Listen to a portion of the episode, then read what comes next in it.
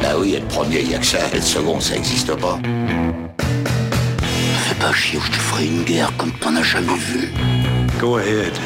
Quand les types de 130 kilos disent certaines choses, ceux de 60 kilos les écoutent. Make my day. Vous savez mon nom, j'ignore le vôtre. Qui êtes-vous?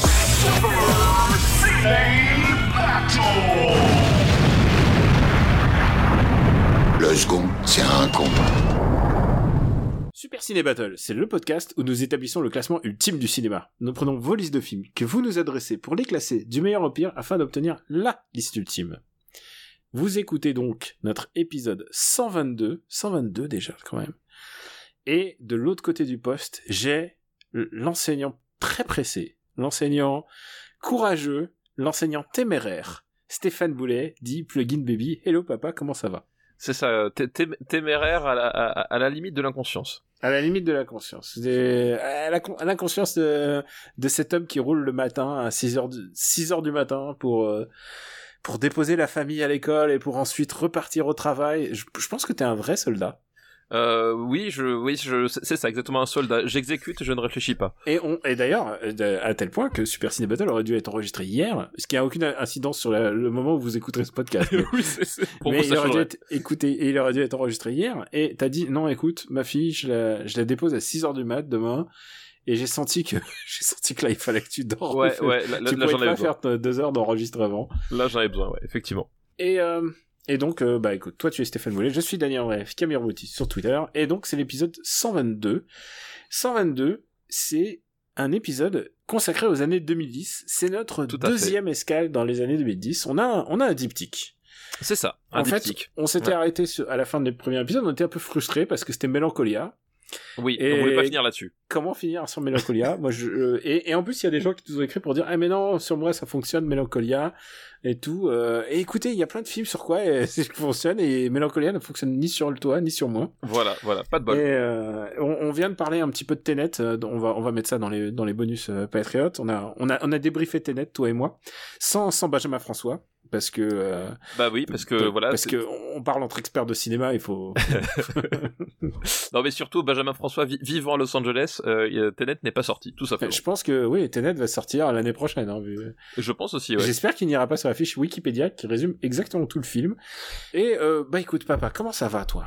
Bah écoute, euh, ça va, on survit, on survit, c'est une rentrée musclée si je, si je comprends bien. Ouais, ouais, ouais, c'est une, c'est une rentrée euh, musclée, un, un poil absurde, on va dire, mais, euh, mais que veux-tu Sans, sans rentrer dans les détails, est-ce que quand tu es rentré dans l'enseignement, parce que moi j'ai j'ai vu, j'ai on était amis déjà à ce moment-là, j'ai vu le moment où ça a twisté dans ton dans ton intérêt de vie et que tu t'es dit je veux devenir prof, je veux devenir enseignant. Je me souviens très précisément de ce moment et je me suis dit putain il a il a du culot quand même, tu sais, de changer de vie comme ça et tout. Est-ce que tu pensais que ça allait t'amener à ce moment précis de la rentrée 2020 Est-ce que tu est-ce que tu t'imaginais que ça allait être ça? Non, je m'imaginais pas que ça allait être ça. Euh, je, voilà, je t'a- je t'avoue qu'effectivement, euh, euh, c'est une rentrée euh, sous haute tension. Enfin, c'est-à-dire que on, on a un, un- un ministre qui s'amuse à faire le tour des médias euh, entre deux étapes du Tour de France pour dire que tout va bien. Et euh, en fait, Tout va bien euh, sur le Tour de France, ouais. oui, tout, voilà, tout va bien sur le Tour de France, mais en fait, tu, tu sens que euh, l'administration est tout sauf sereine euh, au-dessus. Euh, voilà, entre les, les, les injonctions que qu'on a, les, les responsabilités. Enfin, c'est-à-dire que euh, tu vois, on, on- devient les relais de des ARS, donc les ARS, les agences régionales de la santé. Euh, on en vient à prendre parfois des, des, des, des jugements médicaux sur des sur des, des gens alors que euh, bah c'est pas notre taf, je suis pas médecin. Enfin, alors j'ai- raté médecine deux fois, mais je suis pas médecin pour autant. Euh... T'avais, t'avais euh, postulé médecine? Oui, oui, oui, oui, oui. J'ai, Ah la vache. Ouais, ouais, ouais, à quoi, fait. je te préfère enseignant que médecin?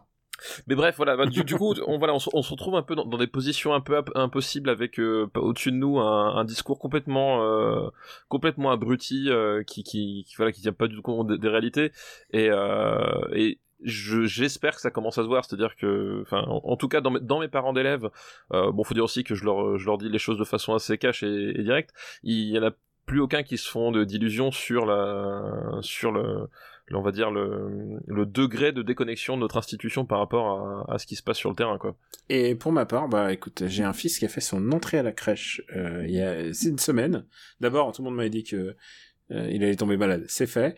mais euh, Oui bah oui. mais le truc, c'est que effectivement aussi euh, les personnels de la crèche, donc euh, ils sont, ils, ils nous renvoient les les les, les mails de la de la de, de la mairie. Enfin genre genre c'est des trucs auxquels je m'attendais pas à affronter de ce genre de de problématiques et de dire qu'à tout moment bah en fait euh, ils pourraient fermer. Et, euh, là tu, tu bah il faut j'étais pas prêt. euh, on m'avait pas préparé non plus, tu vois. Ouais, non c'est sûr, c'est bon. Et du coup, ça nous permet de d'abord un euh, d'encourager tous les gens qui nous écoutent et qui sont euh, et qui qui sont face à ce genre de cas, face à ce genre de choix, parce qu'on est tous on est tous mêlés dans cette histoire. On est donc on doit tous être solidaires. Et ça nous permet aussi de parler pendant deux heures de cinoche. C'est ça, exactement. Moi, moi, le temps de ta reco, puisque tu veux jamais parler de ciné dans tes recos, je comprends pas pourquoi. tu veux toujours faire des jeux vidéo, c'est tout. Euh, bah non. Alors, je, alors, je- vais parler de cinéma dans ma recommandation. Ah. Tu vois, Ah, ça sera tant une mieux. recommandation euh, thématique cinéma- cinéma. Donc voilà.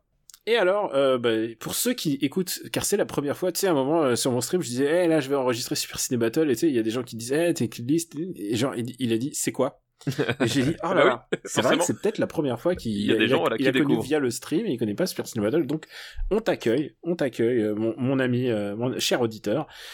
Tu peux nous faire parvenir des listes. C'est simple. C'est trois films par liste, un titre si tu veux donner une thématique, et c'est bien une thématique parce que c'est ça qui nous fait soit rire, soit soit qui nous intéresse, soit qui nous émeut.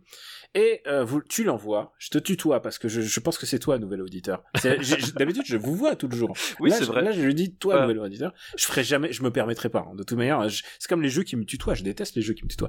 Et tu l'envoies à Super Hey, c'est Ciné- DJ Diabolica ah non mais je déteste quand un jeu me tutoie. Eh, t'as oublié de sauvegarder. et tu l'envoies à supercinébattle@gmail.com. On a reçu beaucoup de listes. Ne t'inquiète pas, on n'est pas en manque de listes, mais euh, c'est d'abord c'est toujours un exercice intéressant de faire une liste. Et puis aussi, euh, ça se trouve, tu vas trouver un peu la perle rare ou l'angle intéressant qui euh, hum, qui va me faire tiquer parce que papa n'est Stéphane Boulet ici présent que je- j'essaie de plus appeler papa mais les, réflexions là ne sait pas du tout ce que je vais faire et il va improviser tout de Comme à chaque fois, voilà, comme, à chaque, fois. Et moi déjà, je suis pas l'as de la préparation. c'est un euphémisme. c'est déjà l'as du rangement, non. L'as de la préparation, pas vraiment. Euh, la seule chose que j'accepte de préparer avec toi, c'est une randonnée. Voilà, c'est le seul truc. Exactement. Et on sait ce qu'il nous faut une randonnée ensemble, c'est du doliprane parce que l'altitude, euh, ça commence à taper un petit peu. On est, on fait les années 2010, donc tu peux envoyer des listes entre 2010 et 2019. Et alors là, maintenant, papa, il faut qu'on décide un truc. Dis-moi. On a fait un diptyque. Oui, un diptyque de deux. Un diptyque, un diptyque de deux. De deux émissions des années 2010. Oui. Est-ce que, est-ce qu'il serait pas malin de faire une trilogie? Eh ben, comme, écoute, euh, co- comme, euh, comme, comme le- Seigneur des Anneaux, Voilà, ce que j'allais euh, dire. comme je, je- Batman, je pense comme qu'effectivement, Camelot, comme Indiana Jones, je comme pense Indiana que Jones. je pense que je pense que voilà co- comme euh, piège de cristal voilà c'est pareil euh, je, je pense qu'effectivement faire des trilogies c'est c'est l'air du temps dans les 2010 voilà Donc on va faire une trilogie. Et effectivement ça me semble indispensable Euh, je sens qu'on va avoir une liste avec les meilleures trilogies, les pires trilogies de, de la Destiny. Et on devrait peut-être regarder qu'est-ce qui s'est fait euh, dans l'épisode précédent? Qu'est-ce qu'on a classé l'épisode précédent? Bah Mélancolia tu l'as dit On a Euh, classé Mommy, On a- 24e. voilà Mommy mais 24ème voilà c'était le, le, le- le meilleur film qu'on a dont on a parlé la, la fois précédente Ouais. On essaye d'avoir le spectre le plus large. voilà On peut nous accuser de d'avoir un, de pas être sensible ou de pas connaître le, de pas voir le film sous les avec les mêmes yeux que vous, ça c'est possible. Mais euh, mais on essaie mais, d'avoir- mais, mais sachez que si c'est le cas, c'est vous qui avez tort, puisque nous, nous, nous avons le marbre de notre côté, donc nous avons la vérité absolue. Donc euh, c'est- tout à fait possible, mais sachez que c'est vous qui avez tort dans cette histoire. Voilà, c'est tout ce que je veux préciser. Voilà. Je rigole. Euh, 64e Mélancolia, mais qui est juste sous Fantastic Four quand même. Oui, c'est c'est pas une très très bonne place. Et juste au-dessous de Mélancolia, il y a The Amazing Spider-Man 2. Oui. Envoyé par Benjamin François. Et Parce qu'ils nous détestent. parce qu'il nous déteste, mais euh, juste au-dessus de Rambo Last Blood. Oui. Et, euh, et, et Rambo Last Blood. Et, et avant-dernier, Oui. c'est rare, au-dessus. que, c'est rare qu'il a, il a poussé Taxi hors de la place Oui, d'avant-dernier. c'est-à-dire que- c'est-à-dire que c'est un film, euh, c'est un film qui est objectivement moins bon que Taxi 5. Rendez-vous compte de la chose quand même. Et c'est Die Hard, une belle journée pour mourir. Ouais. C'est une belle daube à regarder quand même. Ah oui, c'est une, ouais, une belle journée pour mourir. C'est effectivement ce que je me suis dit en regardant le film, moi. Il reste au-dessus. Ah putain, je me souviens, j'ai vu, euh, quand j'ai vu ce film, j'étais, ah, j'étais tétanisé, c'était horrible. 84e et dernier, c'est Si j'étais un homme, qui revient parfois dans une liste. Il y a une liste qui nous a envoyé, euh, qui nous parlait de Si j'étais un homme et ça m'a bien fait rire. Donc, est-ce que t'es prêt à de te faire quelques listes? Bah, j'étais prêt dans le ventre de ma mère, voyons. euh, C'est une liste qui nous est envoyée par Rakesh. Merci Rakesh pour ta liste. Et c'est une liste qui s'appelle Les ciseaux de Juliette, ou trois films de monteuse, parce qu'il n'y a pas que les réals dans la vie. Ah, mais ça, c'est une, un bel angle, effectivement. C'est un bel angle. Et euh, c'est... euh, Et donc, euh, c'est trois films montés par Juliette euh, Welfling, D'accord, ok. et qui sont sortis dans les, les années 2010. Oui, parce que sinon, on est un peu. Sinon, euh, sinon, on était hors sujet. Voilà. voilà, on est un peu hors sujet, quoi. Très bonne liste de Rakesh. Et le premier film de cette liste, de... c'est Hunger Games de Gary Ross. Donc le premier, c'est ça? Le... Ouais, le- celui que j'ai choisi de dire en premier, en tout cas. Oui, oui, enfin, le, non, mais le, le premier Hunger Game. Le premier Hunger Games, oui, bien sûr. Oui, oui, voilà. Donc Hun- Hunger Game, donc replaçons-le. À la base, c'est un, ce sont des romans de science-fiction euh, De Young jeune, Adult. voilà, jeune adulte, euh, où le principe c'est un petit peu euh, reprendre Battle Royale, mais pour pour tout public. C'est exactement ça. C'est euh, c'est Battle Royale. quoi. En fait, voilà, c'est un futur dystopique euh, où euh, le- l'univers, je sais plus comment il s'appelle exactement le l'univers, mais est, dé- est décomposé en, enfin, il y a, il y a une, il y a En une- différents districts. Voilà, C'est Panem, capitale- Panem, voilà, c'est Panem. Ah, Panem, voilà. Panem, donc, euh, donc t'as as la capitale Panem et t'as autour des districts. En fait, dans les districts, c'est là où vivent les pauvres. Et euh, globalement, chaque année, ou je crois que c'est chaque année, il me semble, hein, euh, Euh, c'est chaque année ou tous les deux ans tous les deux ans, bon, à à un, à un rythme périodique, voilà. Mm. Restons vagues. Euh, chaque district va envoyer euh, deux, euh, deux jeunes pour défendre les couleurs du district dans un, un jeu télévisé suivi par, par tout le monde, euh, afin voilà de, de juguler un peu la, la populace. Euh, et donc on suit ce, ce jeu, ce Hunger Games, ces jeux de la faim, euh, où en fait le, le principe c'est qu'ils s'entretuent et que euh, le gagnant en fait fait gagner son district euh, qui a le droit à des privilèges parce que sinon euh, bah, Hunger Games sinon ils vont ils risquent de mourir de faim voilà c'est c'est c'est simple et donc le, le personnage principal s'appelle Katniss Everdeen. Euh, elle... Toi, t'as, une fille et je sens que t'as dû les regarder avec ta fille. alors je les ai toi, pas tu encore- l'as vu. moi je, moi je les ai vus je les ai pas encore regardés avec ma fille et étrangement elle a pas lu les livres. Par contre elle a, elle a lu les livres euh, le, le labyrinthe qui est une autre série qui a été adaptée. Mais euh, elle, a- elle, les- elle les a pas lus donc euh, pas encore en tout cas. Mais voilà. Et donc Katniss est jouée par Jennifer Lawrence et euh, c'est un personnage euh, intéressant parce que Katniss en fait elle devient assez vite la chouchou du public parce que elle entre dans, dans l'Hunger Games en prenant la place de sa sœur qui était la personne tirée au sort à la base euh, et en plus c'est un, un twist qu'on a vu déjà dans, la, dans Senseiya, figure-toi. oui ex- exactement Quand, quand Shen tire la de la mort et son frère il fait non je vais y aller place à place. et la voix plus, d'originique. Et en plus, euh, et en plus, Katniss est prise dans un triangle amoureux euh, euh, en- avec euh, Liam Hemsworth et comment il s'appelle l'autre, je me rappelle plus. Le, C'est le- Josh Hutcherson. Voilà. Euh, Josh, Josh- euh, Hutcherson, euh, avec qui elle va, elle va partir d'ailleurs dans ses, dans ses Hunger Games. Et du coup, euh, l'amoureuse du premier, mais elle, a des sentiments naissants pour le deuxième. Alors qu'est-ce qui va se passer? Voilà, bref, c'est un autre enjeu du film. Et c'est un et c'est son premier gros breakthrough movie en fait. Si elle a joué quand même dans X-Men First Class presque la même année en fait. Et elle jouait le rôle de de Mystique. Donc du coup, Oui. elle était très exposée euh, puisque Mystique était un personnage quand même très populaire au cinéma. Et, euh, et du coup, euh, c'est vraiment euh, le film qui qui a vraiment sacralisé Jennifer Lawrence, qui a donné son aura de star de cinéma.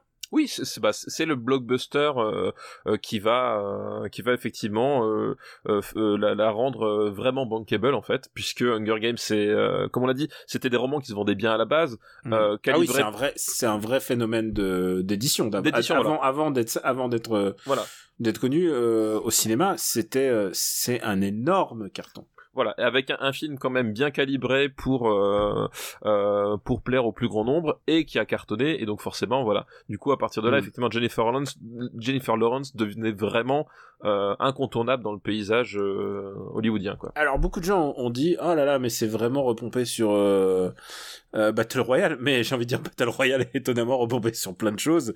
Ce que je veux dire, c'est que la chasse à l'homme est un est un genre en soi de cinéma en fait. Bah oui, bah, on, peut remonter aux, chasses du Zaroff. Chasse du comte Zaroff, évidemment, euh, mais voilà, je veux dire, la chasse à l'homme, c'est le principe de ah bah si, si tu te fais gauler, t'es mort, et ce qui va se passer, c'est que tout le monde va à peu près mourir, sauf le héros. Oui. Voilà. Sauf que là, évidemment, c'est un peu plus. C'est pour les. En... Je dirais pas pour les enfants, mais c'est-à-dire, c'est plus accessible aux, ados. Ah bah, c'est ça. C'est vrai, c'est vraiment calibré ado dans le sens où effectivement, euh, bah déjà, t'as pas tous les délires euh, de violence et de gore que t'avais quand même dans, dans, Battle Royale, qui est un film euh, extrêmement euh... rigolo. Oui, extra...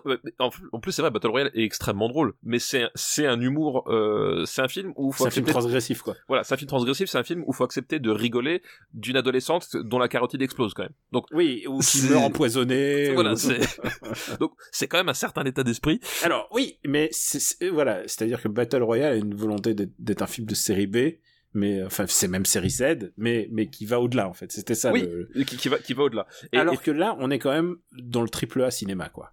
On est dans le triple A cinéma et en même temps pas tout à fait parce que c'est-à-dire que. Euh, alors, alors t'aurais pas pris Gary Ross peut-être pour. Euh, on va y revenir quoi. on, va, on, va, y revenir effectivement euh, parce que effectivement c'est triple A dans le sens où euh, ils, ils, ont quand même le flair d'avoir Jennifer Lawrence comme dit, c'est produit par un, gros studio, c'est Lionsgate qui, pousse le projet, c'est un vrai gros studio, donc et, euh, ils savaient de toute façon qu'ils avaient quand même euh, une, base euh, avec le succès en édition derrière. Enfin voilà, le problème c'est qu'effectivement, il y a plusieurs problèmes, c'est que contrairement justement à Battle Royale auquel il est toujours envoyé, c'est que tout l'aspect vitriol de Battle Royale est vraiment absent, c'est-à-dire que euh, tout le côté dystopique et, euh, et, et l'intérêt de la dystopie en fait en elle-même, bon, passe quand même clairement au, au second plan.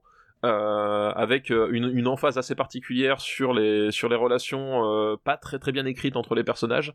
C'est-à-dire ouais, il y a des personnages qui sont souvent parachutés en dehors du film et tu te demandes qu'est-ce qui s'est passé et c'est plus le cas même avec le 2 et le et le 3 et le, mais le, 3 le 3 c'est le 3 c'est n'importe quoi. Enfin le 3 le 3 1 et le 3 3 2 enfin.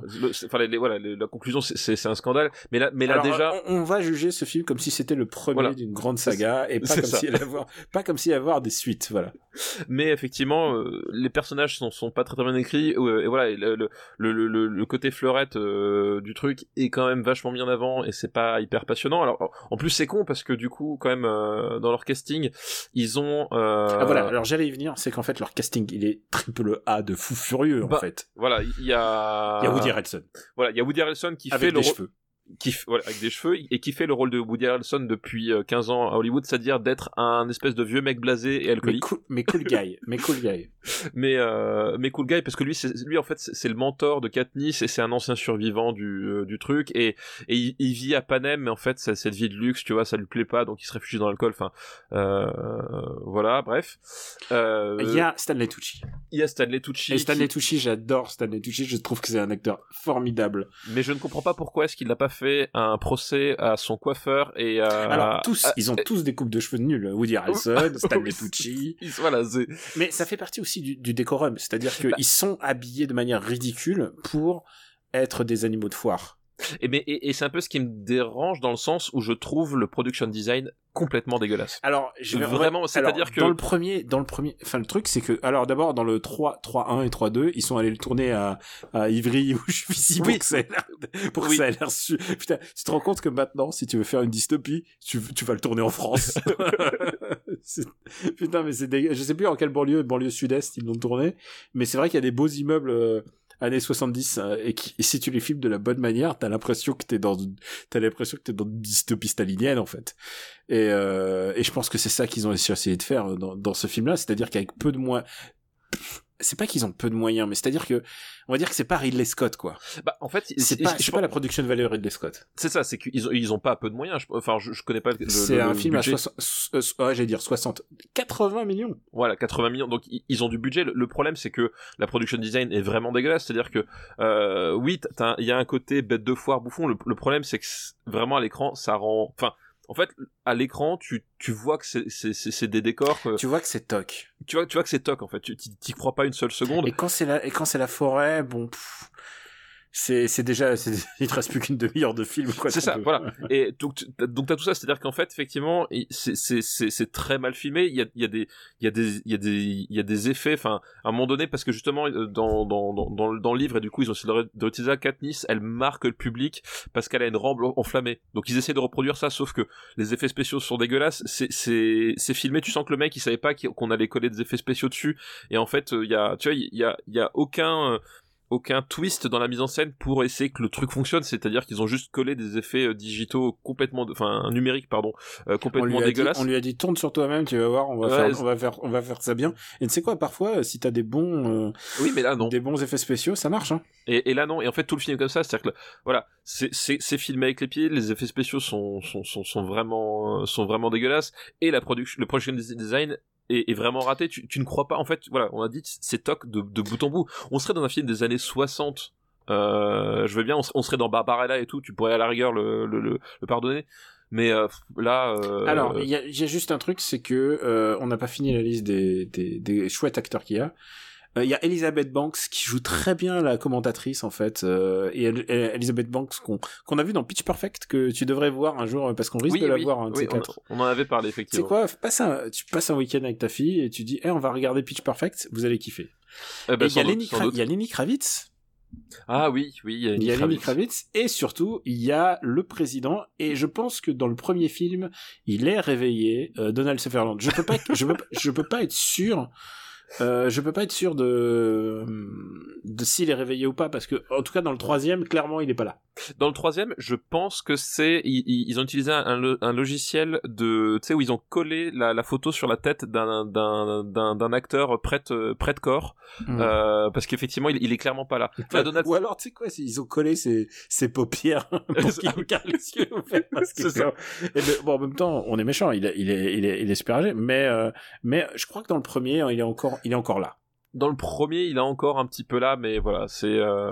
Non, mais il, il- on peut pas lui en vouloir, il prend un chèque, il, a, il, Ah bah oui, il fait le méchant, il sait Et- très bien faire le méchant. il sait très bien faire méchant mais le problème c'est qu'il a il a un personnage qui qui en fait est, se révèle pas bien exploité du tout aussi. Alors, il a rien à jouer quoi, tu vois, moi, je, t'avoue un truc. Moi, j'ai vu 3-1 et j'ai dit, non, ils m'auront pas pour 3-2, c'est pas possible. Ah non mais parce que j'ai fait parce que vraiment c'est un film coupé en deux euh genre honnêtement j'ai l'impression que le 3-1 c'était que les que les roches et j'ai fait c'est pas possible. Elle- elle- son, son- tout son truc à elle c'est de tirer à l'arc. Et elle, elle touche pas une seule fois sa cible. Elle, tire une flèche. Non dans le 2 elle touche pas sa cible. Et dans le et dans le 3-1 elle elle tire elle tire une fois. Voilà, bah voilà. Et genre, et genre, il y a un moment où, quand tu dilues trop le film, bah, on se fait chier, en fait. Et ça, c'est un vrai problème, et je je sais pas si j'aurais le courage de voir 3-2.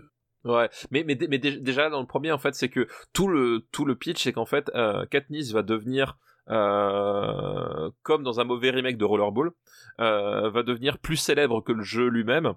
Euh, et elle et- va voir ses fans qui vont vouloir à tout prix. Mais c'est Spartacus, hein, voilà. oui, oui, enfin voilà, c'est et, et elle, et elle va et, en fait ça va poser un problème au pouvoir puisque effectivement le principe du, du, du jeu et des gladiateurs c'est que ils, annihilent la, la personnalité. Et là ils vont avoir et le problème c'est que tout ce- tout ce côté-là en fait est super mal écrit et super mal amené. C'est-à-dire que euh, elle devient populaire parce que finalement, enfin t'as la sensation qu'elle devient populaire parce que c'est marqué dans le script, c'est-à-dire que tu vraiment tout ce côté-là, tout ce côté ferveur est vraiment très très très poussif en fait et c'est très très mal raconté quoi.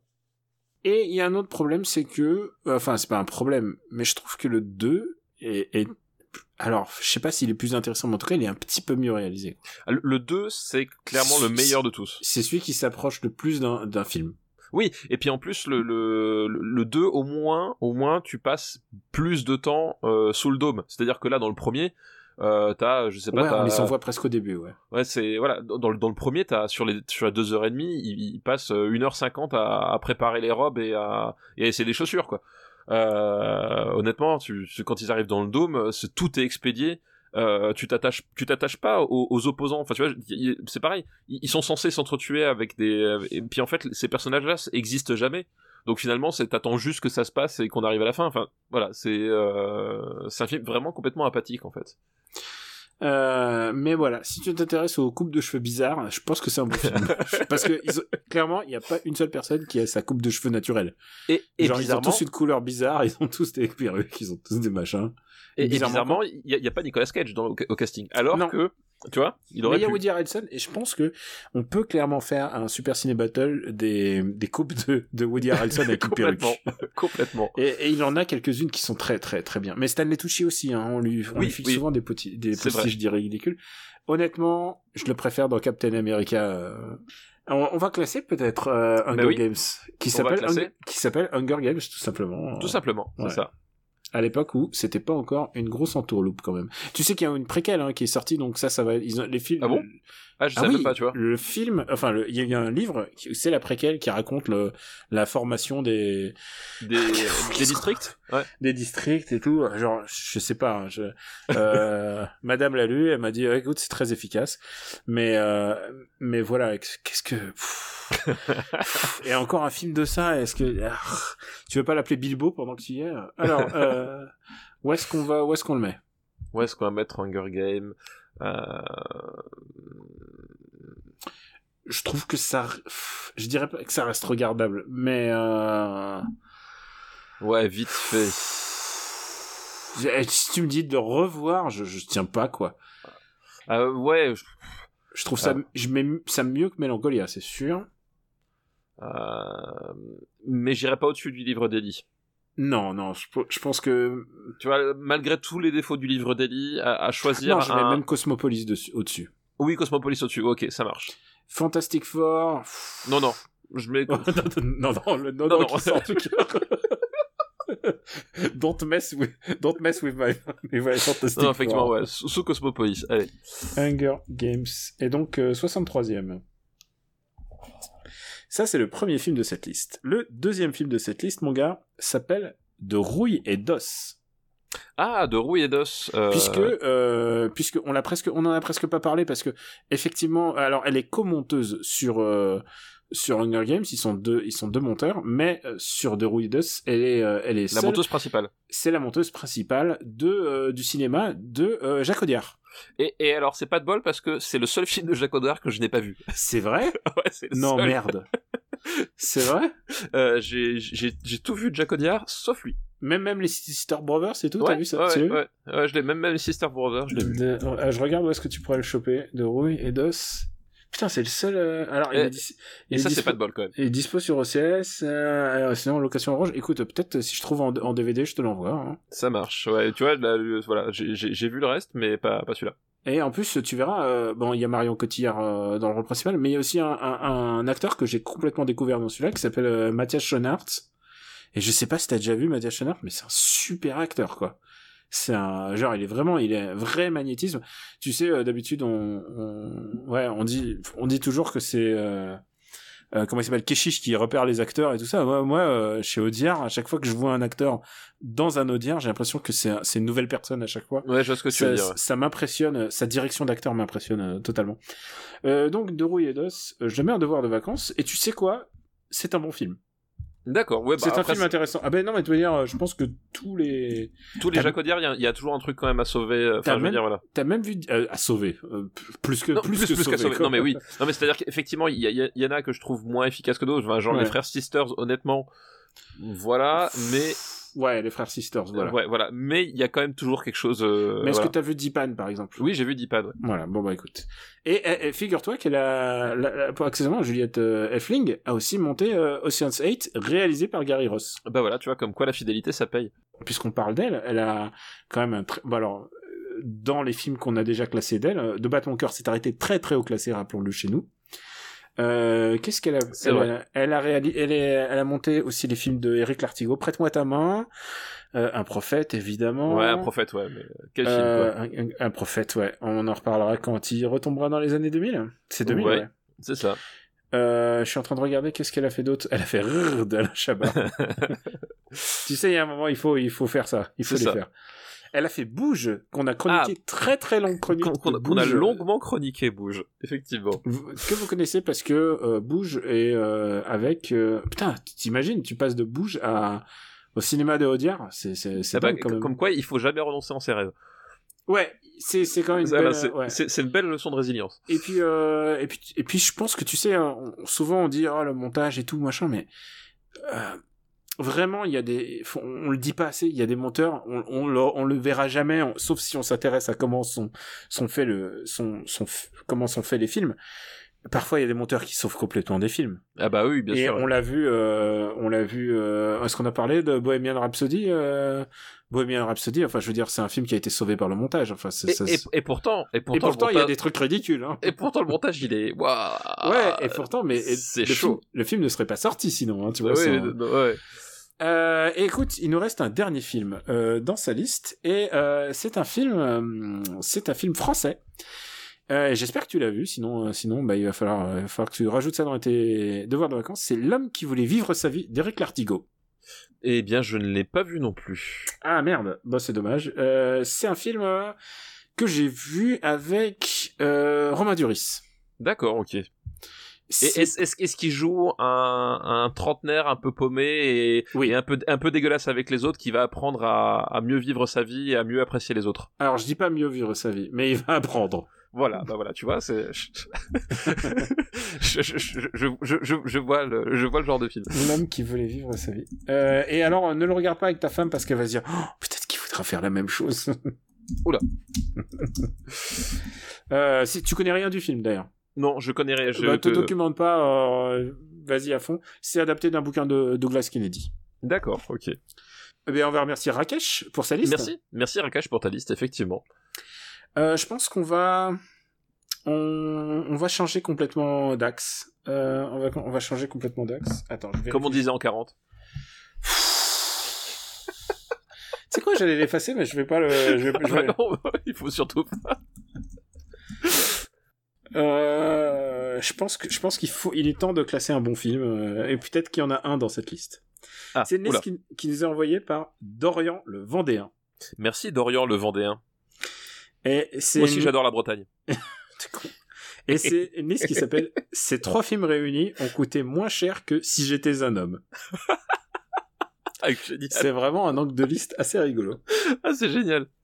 Puisque euh, Si j'étais un homme a coûté presque 8 millions de, 8 millions de dollars, il a, Oh, coûté, putain. il a coûté 7,5 millions de dollars. Donc t'imagines, en euros c'est un peu moins, mais voilà, avec le Ouais, change. c'est c'est quand même déjà beaucoup trop. Ouais. Et les trois films, les trois films réunis ont, coûté, coûté moins moins, que ça. cher, moins cher que euh, Si j'étais un homme. D'accord, ok. Voilà. le premier de cette liste s'appelle The Red. Putain. The Red a coûté 1,1 million de dollars. Alors, The Red. Et tu- comment tu, tu sais quoi quand tu quand tu lis ça, quand tu lis ça, tu- alors j'ai pas vérifié les, ses sources, je, je pense qu'il a, Je- mais je, je pense qu'il a raison parce qu'à mon avis, tourner en Indonésie avec des inconnus, ça coûte pas très cher. je pense que je pense je enfin tu vois je je suppute que c'est je vérifie c'est 1,1 exactement c'est c'est voilà Euh, The Red. Un film tourné en Indonésie avec beaucoup de avec euh, Iko Uwais Voilà, euh, Iko qui, Uwais. qui va se faire euh, qui va se faire une petite carrière parce que il Et, a et, et il Joe a- Taslim aussi. Ah, c'est vrai c'est vrai et alors sont- ouais il y a que des Indonésiens dans ce film Il y a que des Indonésiens, mais pourtant c'est un réalisateur britannique euh, qui s'appelle Gareth Evans. Euh, et comment dire, euh, comment dire, comment décrire The, The Red Eh ben, c'est pas compliqué, c'est un film. Je suis allé le voir avec mon, mon bon ami Prodigy euh, au cinéma à l'époque, et à la fin de la séance, les gens ont applaudi, euh, mais genre de catharsis. et, vraiment, je, je veux bien le croire et, et vraiment, c'est ce genre de film. Euh, c'est ce genre de film. Euh, c'est un, un film d'action. Euh, je, je pense que c'est c'est même pas. Je pense. C'est le film d'action qui a redéfini le film d'action dans les années 2010. C'est-à-dire que c'est le truc que personne n'a vu venir, euh, au- auquel personne s'attendait. c'est un peu Long Back de la décennie d'avant. Oui. C'est-à-dire Long Back euh, n'a pas redéfini, mais c'est-à-dire il a, il a posé un jalon de ah ouais, ok, on peut aussi faire des choses comme ça. Si, si, vous, si vous aimez John Wick, John Wick n'aurait jamais existé sans The Raid. C'est pas compliqué. C'est Euh, vraiment. C'est vraiment, euh, c'est c'est la, c'est la matrice de ce cinéma d'action là qui. Euh... Et, je, et je pense même que euh, les films tardifs de de Donnie Yen aussi sont. Oui, genre, oui. Ils, ils ont vu, genre, dans la filmo de Donnie Yen, je suis prêt à parier que il y a eu un moment de ah merde, il y a eu ça, ah ok, on va, on va, on va y aller aussi. Voilà, c'est c'est un choc à peu près équivalent euh, à la sortie de, The Killer dans les années 80 en fait. C'est euh, on est vraiment là-dessus, c'est-à-dire que c'est une proposition de film d'action. euh, tu tu parlais de de Hong Bak qui est d'une radicalité absolue. Voilà, c'est-à-dire que effectivement Gareth Evans, donc cinéaste anglais, en Indonésie. Alors c'est pas le premier film qui tournait là-bas en plus, hein, en, Mm. en Indonésie, euh, mais il, voilà, il cherchait, euh, il cherchait un, un- un- comment dire, un- souffle en tant que en tant que cinéaste à pouvoir faire du, du cinéma qu'on qu'on n'arrivait pas à faire ailleurs. Il, il le trouve en Indonésie. Euh, et le pitch c'est tout simple, c'est que euh, il y a un baron de la drogue euh, qui euh, qui sévit euh, du coup euh, dans le dans la capitale. Alors du coup, on est en Indonésie et c'est euh, et Jakarta, voilà, dans la capitale de Jakarta, et il a globalement la mainmise sur euh, sur tout, la police est corrompue, tout ce que tu veux, et son quartier général est dans un HLM. Et du coup, la police C'est un, tente- huis- c'est un huis clos. c'est un huis clos. La police tente une opération de la dernière chance en envoyant une équipe donc de d'équivalent du SWAT, donc euh, mais le SWAT indonésien, euh, euh, prendre d'assaut le HLM pour déloger ce, ce dealer. Ça c'est le pitch et on va s'y tenir jusqu'à la fin. C'est-à-dire que ça va être euh, des types armés qui vont investir un immeuble et qui vont gravir euh, les étages les uns après les autres pour essayer d'aller dégommer le mec qui est au dernier étage. Voilà. Euh, la simplicité, euh, la simplicité du, du, du pitch euh, est au service de ce qu'on va nous montrer, c'est-à-dire voilà des scènes d'action absolument dantesques. Euh, dantesques. Pourquoi? Parce que déjà effectivement euh, Iko euh, Uwais, euh, Jota Slim, euh, dont on a parlé, et comment il leur, s'appelle? leur niveau, euh, leur niveau, ils sont, c'est fou furieux quoi. et, et Yayan euh, Ruyan qui, qui joue Mad Dog, euh, qui est voilà, le- effectivement leur niveau martial est un niveau absolument maboule. Ils pratiquent le penchak silat. Voilà, donc c'est et c'est un art martial où globalement tu vas utiliser les coudes, les genoux, euh, les avant-bras, Et le euh, but est, est généralement de briser, euh, de briser l'adversaire. de briser l'adversaire, c'est ça. Et, et, et pour euh, pour avoir fait du kung fu, il y avait un cours de penchak silat juste avant euh, une de mes séances, euh, de- une de- un de mes rendez-vous de kung fu euh, tous les semaines, et il y avait le cours de penchak silat et on regardait ça et on, on l'appelait entre nous la- l'art des bâtards parce que parce que c'est vraiment un sport qui est là pour briser pour briser l'adversaire. Eh, C'est c'est un sport où globalement quand on quand on dit une balayette, c'est une balayette, c'est-à-dire que ça te balaye. hein. c'est et, et mis mis dans le cinéma ça donne un truc très très efficace parce que euh, on a vu beaucoup d'arts martiaux efficaces et en fait bien filmé je pense que même le karaté euh, qui est pourtant plus terre à terre tu vois est, Ouais. est, est toujours impressionnant mais là je veux dire c'est un c'est un art martial tellement violent qu'il est euh, qu'il est un prétexte à un truc très très sadique ce qui est défini ce film Voilà, exactement. C'est ça, c'est que euh, on a des artistes martiaux absolument euh, géniaux et surtout euh, globalement, tu vois que les cascadeurs, enfin tu vois qu'à peu près tout le monde sur le tournage, ils sont pas vraiment encombrés euh, en termes. Je pense qu'ils ont pas, ils ont, ils ont pas de syndicat, ils ont pas d'assurance. Voilà, c'est, je pense que c'est les, les deux maîtres mots du tournage, euh, parce que euh, les coups, euh, les coups, il y, a, il y en a certains, je pense, qui sont vraiment portés. Euh, ça va à une rapidité folle, ça, ça alors ça reste, du cinéma, ça reste du cinéma Oui, hein. faut, ça faut reste- vous dire oui, que personne n'est mort sur le sur le mais mais tu voilà tu, tu sens que tu sens que les, les tu sens que les impacts enfin tout est travaillé pour donner un maximum d'impact. Euh, et quand je dis tout c'est à la fois les, les, les, les comédiens et à la fois la, la mise en scène. C'est à dire que on, on a un, un type qui va se dire bah qu'est-ce que je vais faire pour euh, pour rendre ça impressionnant? Et Gareth E- Evans en fait il prend enfin il prend le relais d'un d'un Tsuyark de la de la grande époque. C'est-à-dire que à un moment donné les, types vont vont creuser un trou dans le dans le dans le sol pour prendre d'assaut la salle qui est en dessous. La caméra va plonger avec eux puis va continuer. Quand ils vont mettre des headshots on va voir la caméra qui va être collée au type euh, on va passer au mec de derrière puis après on va passer par une fenêtre c'est-à-dire que voilà on, va tout faire pour te plonger dans le dans l'action et faire en sorte que les coups qui sont portés à l'écran soient le plus efficaces possible. Et t'as une t'as une inventivité mar- martiale euh, voilà qui qui confine au sadisme évidemment. Mais c'est ça qu'on vient voir. Je veux dire c'est un peu tout le paradoxe justement des films d'action américains. C'est que euh, c'est des films d'action où tu vas couper dans l'action pour que le, le coup porté à l'écran soit pas trop violent. Là c'est tout l'inverse c'est on va essayer de maximiser. On, va, on va, couper pour que ça soit elle l'air violent. voilà, on va on va maximiser l'impact et se poser les questions de qu'est-ce qui est le plus sadique, qu'est-ce qui est le plus inventif. moi, un truc qui, qui m'a toujours euh, qui m'a toujours euh, marqué dans ce film-là, c'est ce moment où ils sont où ils sont dans un dans un couloir avec le héros le, héros principal, il est en train de bastonner un type. Donc on, on, on, s'est filmé euh, assez proche et tu vois, il, il, se donne une série de coups de genoux au corps à corps et tu vois que le, le type commence à faiblir. Et là, à ce moment-là, le héros attrape la tête euh, du, du, méchant, bondit en arrière, et là le plan s'élargit, et tu vois qu'il bondit en arrière pour passer à travers une porte qui a été défoncée et enfoncer le crâne de, du type qui, le crâne qu'il a en main du, type sur un, un, linteau de bois qui, qui dépassait de la porte défoncée. C'est ce genre de film. C'est voilà, c'est un film qui est là pour te faire vibrer parce que c'est un film viscéral. C'est pas un film qu'on recommanderait à tout le monde d'ailleurs. Non, euh, voilà, euh, c'est un, un, pur film viscéral. Enfin voilà, c'est exactement ça. C'est un film viscéral. C'est un film où le développement des personnages et la psychologie des personnages euh, passe un peu au second plan c'est pas en fait disons que il, il, a cette élégance de de faire en sorte que les, les enjeux pour les personnages soient assez simples et euh, et à la fois c'est compréhensible et il essaye pas justement de, de rajouter une, une, une tartine pour te euh, pour te se faire passer pour autre chose en fait. Euh, c'est-à-dire que voilà l'idée c'est que on, on tu l'as dit on va essayer d'être viscéral on va essayer d'être efficace. Enfin je veux dire c'est un film où la première victime du film est un enfant voilà, c'est un film où, où t'es là pour t'en prendre vraiment plein la gueule, plein la gueule, et à chaque fois que tu t'en prends plein la gueule, tu te dis, c'est bon, je, je, suis arrivé au, sommet de ce que je pouvais encaisser, ça va pas aller plus loin. Et si?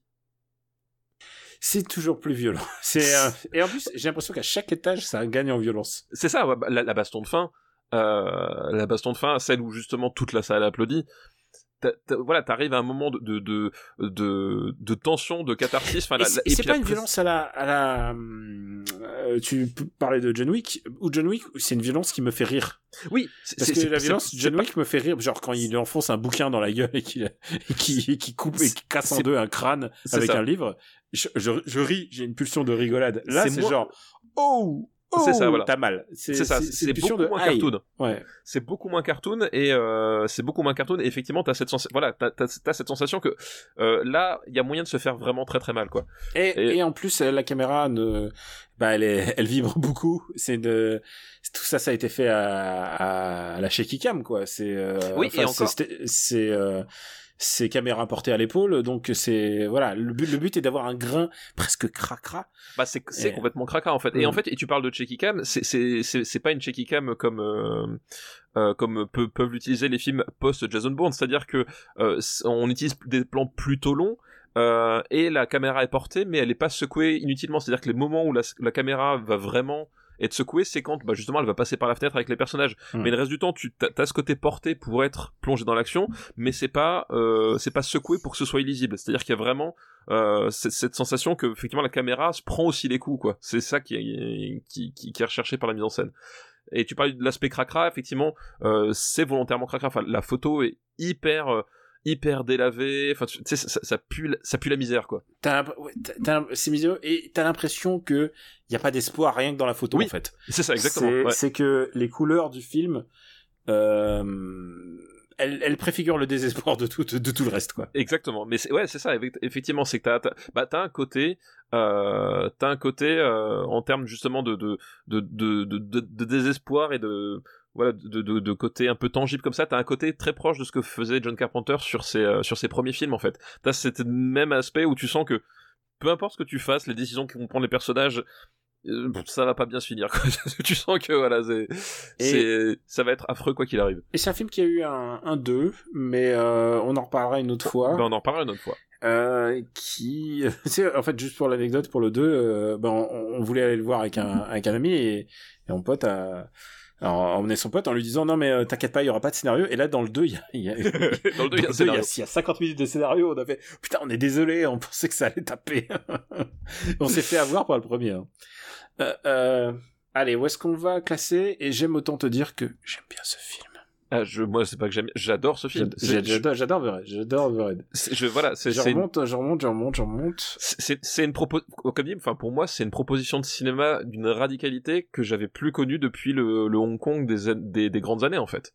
Euh, Je trouve ça mieux que Drive. je trouve ça mieux que, je trouve ça mieux qu'Interstellar. Alors, est-ce que c'est mieux que Premier Contact? Je trouve ça mieux que Premier Contact. Je- je- Moi, je- moi, j'aurais, j'aurais quand même laissé Premier Contact en. moi, moi, je, moi, je m'engage, je trouve ça mieux que Premier Contact. Euh, c'est enfin tu vois c'est c'est un film que je peux revoir à l'infini et qui et qui a et qui a- et qui déborde tellement d'idées mises en scène c'est ça aussi c'est que euh, en termes de montage de de de de, de, cadrage de plan c'est un truc c'est revigorant comme euh, comme jamais quoi Je crois, je crois que je, même, je, je vais être affiné. Je crois que je le préfère à Drive, mais je crois que je préfère encore Interstellar. alors entre Premier Contact et Interstellar Voilà. Mais euh, je veux dire, c'est pas déshonorant d'être le deuxième film de la décennie. Après, il pourra encore baisser, mais euh, mais ce que je veux dire, c'est que c'est que donc maintenant on a un nouveau numéro 2, euh, c'est The Red. Et c'est Et- que le premier film de la liste. Hein. et ce, que- et, et ce qui est drôle c'est que on avait parlé de Dread dans l'épisode 103 Ouais. euh, qui reprend la- le même scénario euh, et C'est vrai, Dread, c'est exactement la même chose. C'est hein. exactement le même scénario euh, et euh, qui a une approche radi- radicale, mais beaucoup moins que The Raid en fait, mais déjà vachement radicale par par rapport à ce que proposait le cinéma hollywoodien à l'époque. Et c'est deux films qui sont sortis quasiment en même temps, c'est-à-dire C'est que vrai. C'est vrai il y a une concomitance. Alors à un moment donné, on avait euh, on avait euh, accusé euh, Dredd de euh, De vampiriser. de, de euh, vampiriser voilà euh, The Red, mais c'est pas The possible vu, vu, vu le moment où ils ont été. Genre, entre la post-prod et tout ça, évidemment, Voilà. euh, C'est ils ça. ont été tournés en même temps, quoi. ils ont été tournés et surtout ils ont été écrits en même temps, c'est-à-dire que le, le scénario de, de Dread, il a été terminé, validé et il a finalement très peu changé au moment du tournage, euh, à- au moment où The Raid sortit. Et euh, je vois mal quand même les scouts d'Hollywood euh, s'intéresser à The Raid avant même qu'il soit sorti. Enfin voilà. Donc c'est c'est une espèce de, euh, on va dire de, de convergence, euh, de convergence des idées assez euh, assez, hasardeuse, mais voilà un heureux hasard quoi. Snowpiercer sort du top 10, et c'est la première fois que ça arrive, hein, un film de, Bong Joon-ho, ouais. de Bong Joon-ho. mais il fallait bien que ça arrive, et C'est euh, voilà. Et ça, c'était que le premier film de la liste. Le C'est deuxième, le deuxième film de la liste, c'est un film qui s'appelle Moonlight. Ah, mais oui, Moonlight. Donc euh, Oscar, euh, c'est quoi, c'est 2010, 2016, 2017 Est-ce que c'est pas l'année où, euh... Merde. Ah si, si, La La Land. Ouais. Ah si, c'est ça, oui, exact. C'est la mythique année. Alors, tu sais quoi Moi, je préférais avoir des Oscars comme ça que pas d'Oscars, en fait. je dis ça pour l'année prochaine.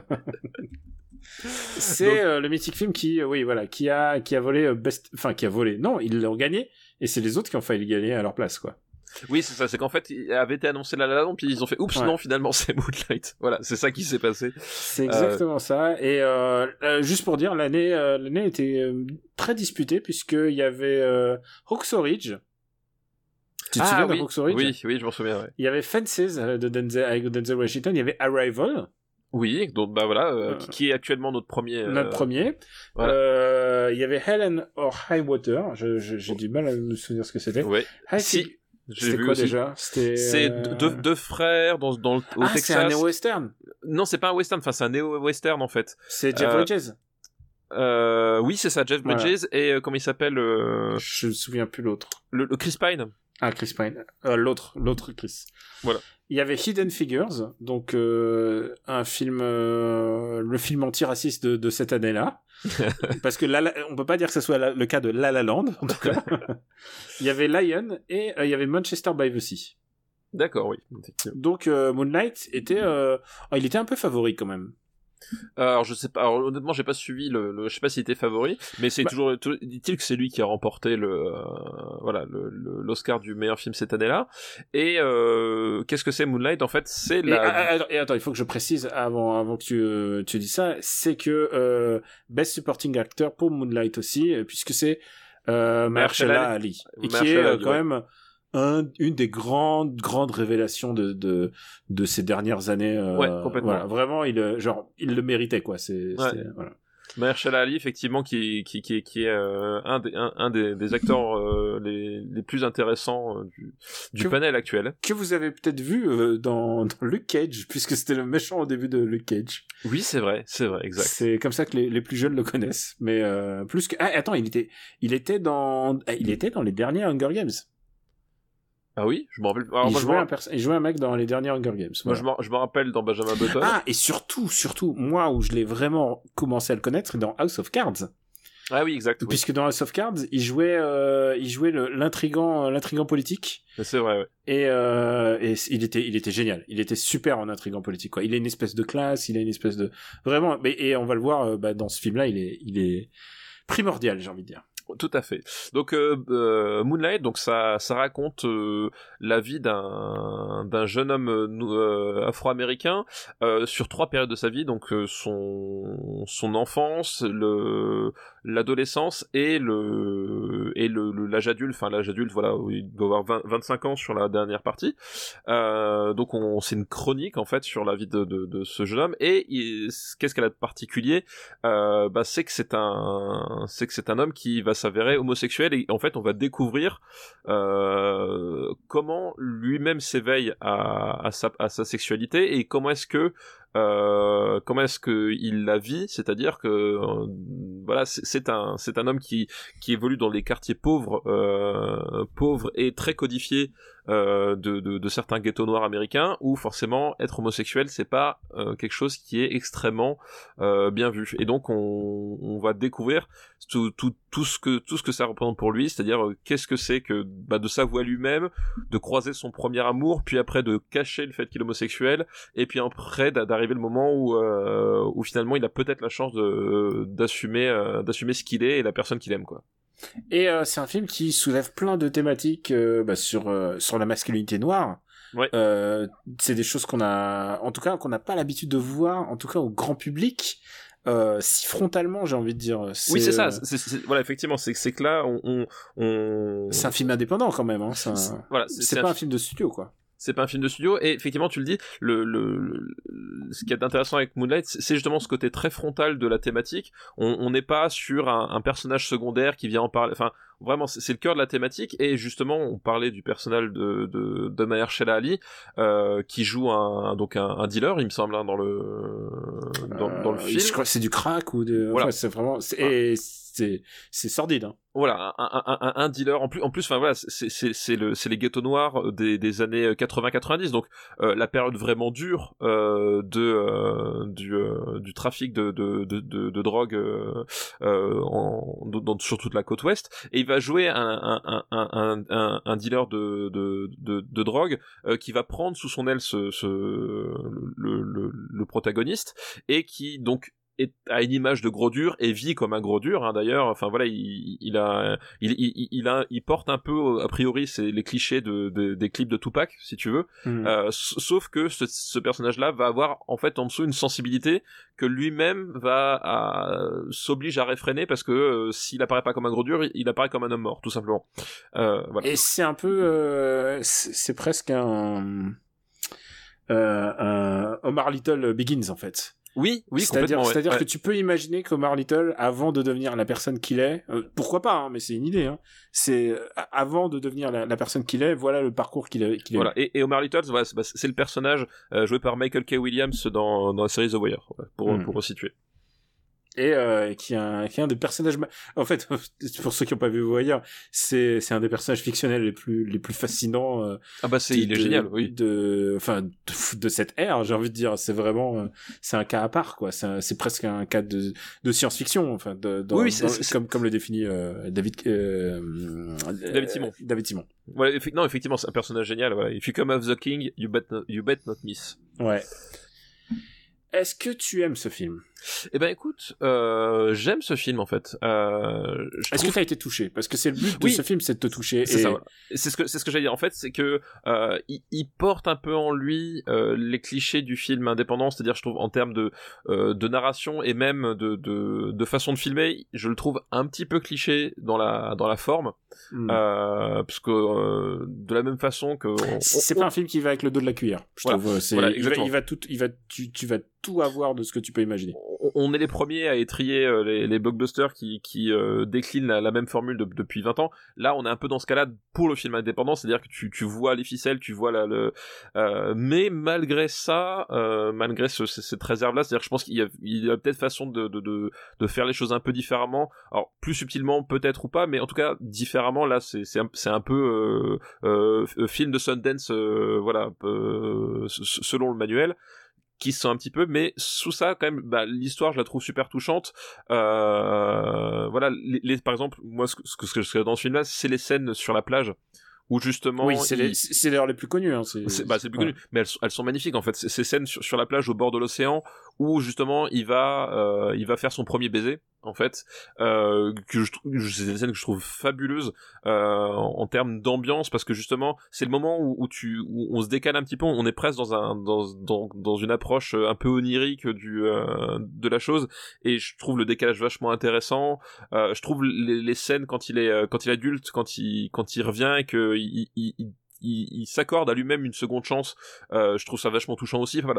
Le film arrive à être quand même super touchant euh, et, à la fois simple, c'est-à-dire que euh, enfin, en tout cas dans, ce côté touchant, c'est-à-dire qu'une fois qu'il a réussi à son but, il, se termine et tu vois, on n'a pas un épilogue de, de, de 40 minutes larmoyant machin. Il, il arrive à conclure au moment où il faut quoi. Euh, je pense que c'est- ouais, mais après euh, c'est un c'est un film qui est euh, tu l'as dit en fait, il est balisé. En fait, Oui, c'est oui. le mot que c'est c'est balisé, c'est-à-dire euh, il y a les des il c'est un film en trois actes, euh, c'est un film où tu vois les personnages où tu vois les personnages dans différents différentes étapes de leur vie et euh, et, et c'est un schéma qui est enfin c'est difficile d'être surpris en fait par le schéma. Oui, c'est c'est assez rigide hein, en termes de narration. mais mais en fait, il t'invite à un truc sensoriel en fait. Et où, où est-ce qu'on va le classer?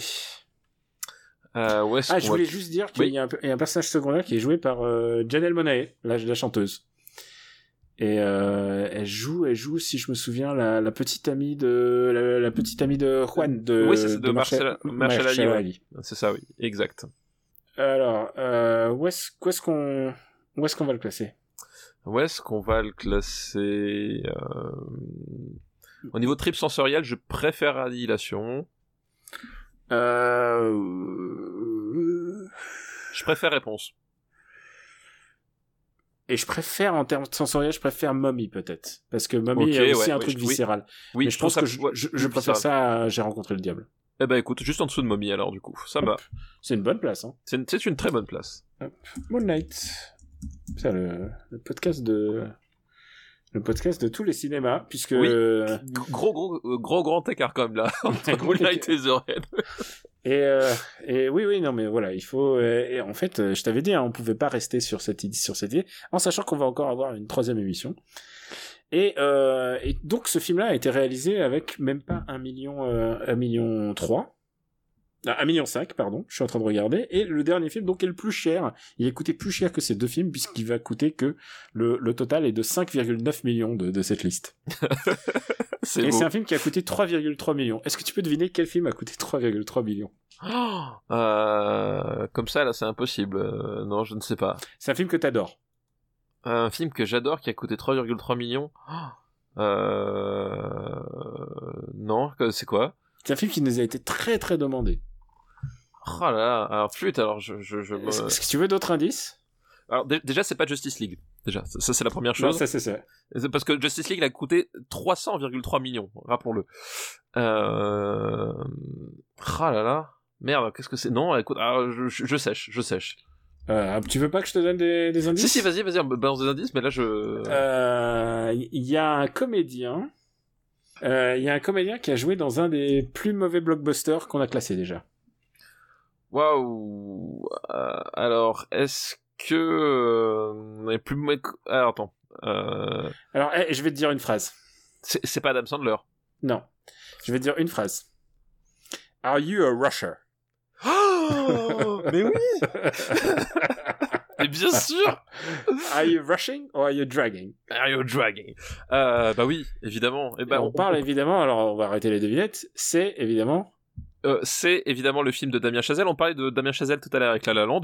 Euh, donc euh, évidemment là, son, on parle de son, c'est quoi, c'est son deuxième film, c'est ça? Est-ce que c'est son. Ou premier? Non, c'est peut-être même son premier. Est-ce que c'est pas son. Je suis en train de. de- je me demande. Je, je... Faut que je vérifie. Je pense que c'est son premier. Enfin, si si, c'est son premier parce qu'avant c'était un court métrage, donc c'est son premier film. c'est son premier film. qui s'appelle Whiplash. Voilà. Ah, attends, non, attends. Ah oui, le premier, c'est. Oui, non, non, c'est un court-métrage, ouais. Ah non, non, c'est son deuxième. Il y en a eu, un, il y en a eu Ah avant. oui, oui, ok, d'accord. Donc euh, Whiplash, euh, donc euh, un film avec euh, l'immense, que, que dis-je l'immense, le, le, le fabuleux, le grandiose J.K. Simmons.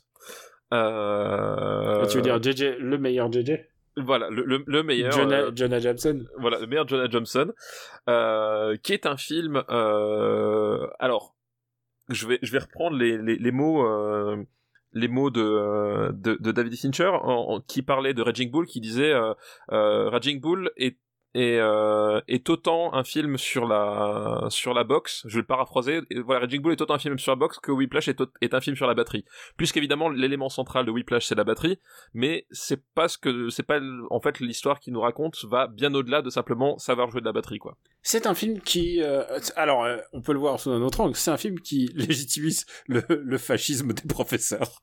Alors ju- justement, je ne suis pas d'accord sur le fait Non, que non, ça mais- légitimise, mais C'est euh, c'est souvent le débat que j'ai, genre j'ai un pote, il me dit, mais, mais c'est pas possible, c'est vraiment... Alors, c'est c'est une vraie discussion, on va, on va sans doute spoiler le film, évidemment. Euh, on vous recommande de le voir. Ouais, c'est enfin c'est c'est un film que vraiment j'adore, que je trouve grandiose. Alors pas uniquement parce qu'il y a de la batterie, parce que euh, je, je suis batteur moi-même, euh, mais parce que euh, justement le le- l'histoire que ça raconte et la façon dont ça dont ça le raconte, je trouve ça je trouve ça vraiment fabuleux quoi.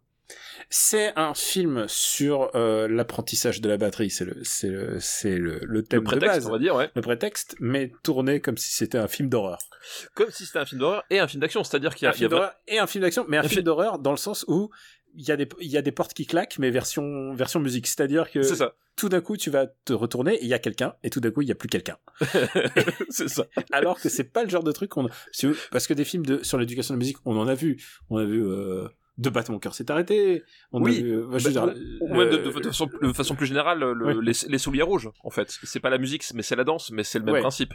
Oui, oui, ou Danny the Dog. Oui, effectivement. Euh, mais c'est un film qui prend le prétexte de de, de l'apprentissage et de et de ce que va le, ce que va vivre Miles Teller donc que vous avez pu voir dans Fantastic Four C'est ça. euh, de prendre son apprentissage pour en faire un cauchemar C'est ça, exactement. C'est-à-dire que euh, tu, tu, tu l'as très bien dit, c'est c'est c'est c'est un, un film d'horreur tourné avec la avec la rythmique d'un film d'action, euh, puisque le prétexte justement c'est la batterie, qu'on va se servir du groove, euh, du rythme et euh, pour justement appliquer la, appliquer les, codes du cinéma d'action à un thriller psychologique en fait. Euh, et, euh, et déjà je trouve cette approche hyper hyper jouissive, de, tout simplement d'un point de vue purement cinématographique, c'est c'est un objet de montage absolument fabuleux, Whiplash. Euh, vraiment, c'est un truc euh, à, à- décortiquer, euh, euh, à décortiquer de façon, euh, on va dire euh, presque académique, quoi. Parce que je trouve que le, le, le, le- le- donc voilà, le, oh, tu fais un film sur la batterie, si si tu te plantes sur le rythme, t'es mort. Et c'est un film qui, euh, bah, qui justement est tout le temps en place. Euh, voilà, c'est ce qu'on demande à, un- c'est ce qu'on demande à un batteur, c'est d'être en place. c'est monté par euh, Tom Cross qui normalement monte le prochain James Bond Je- Ah bon, et voilà. le montage dans les films de James Bond c'est important C'est très important, effectivement, on en a déjà parlé.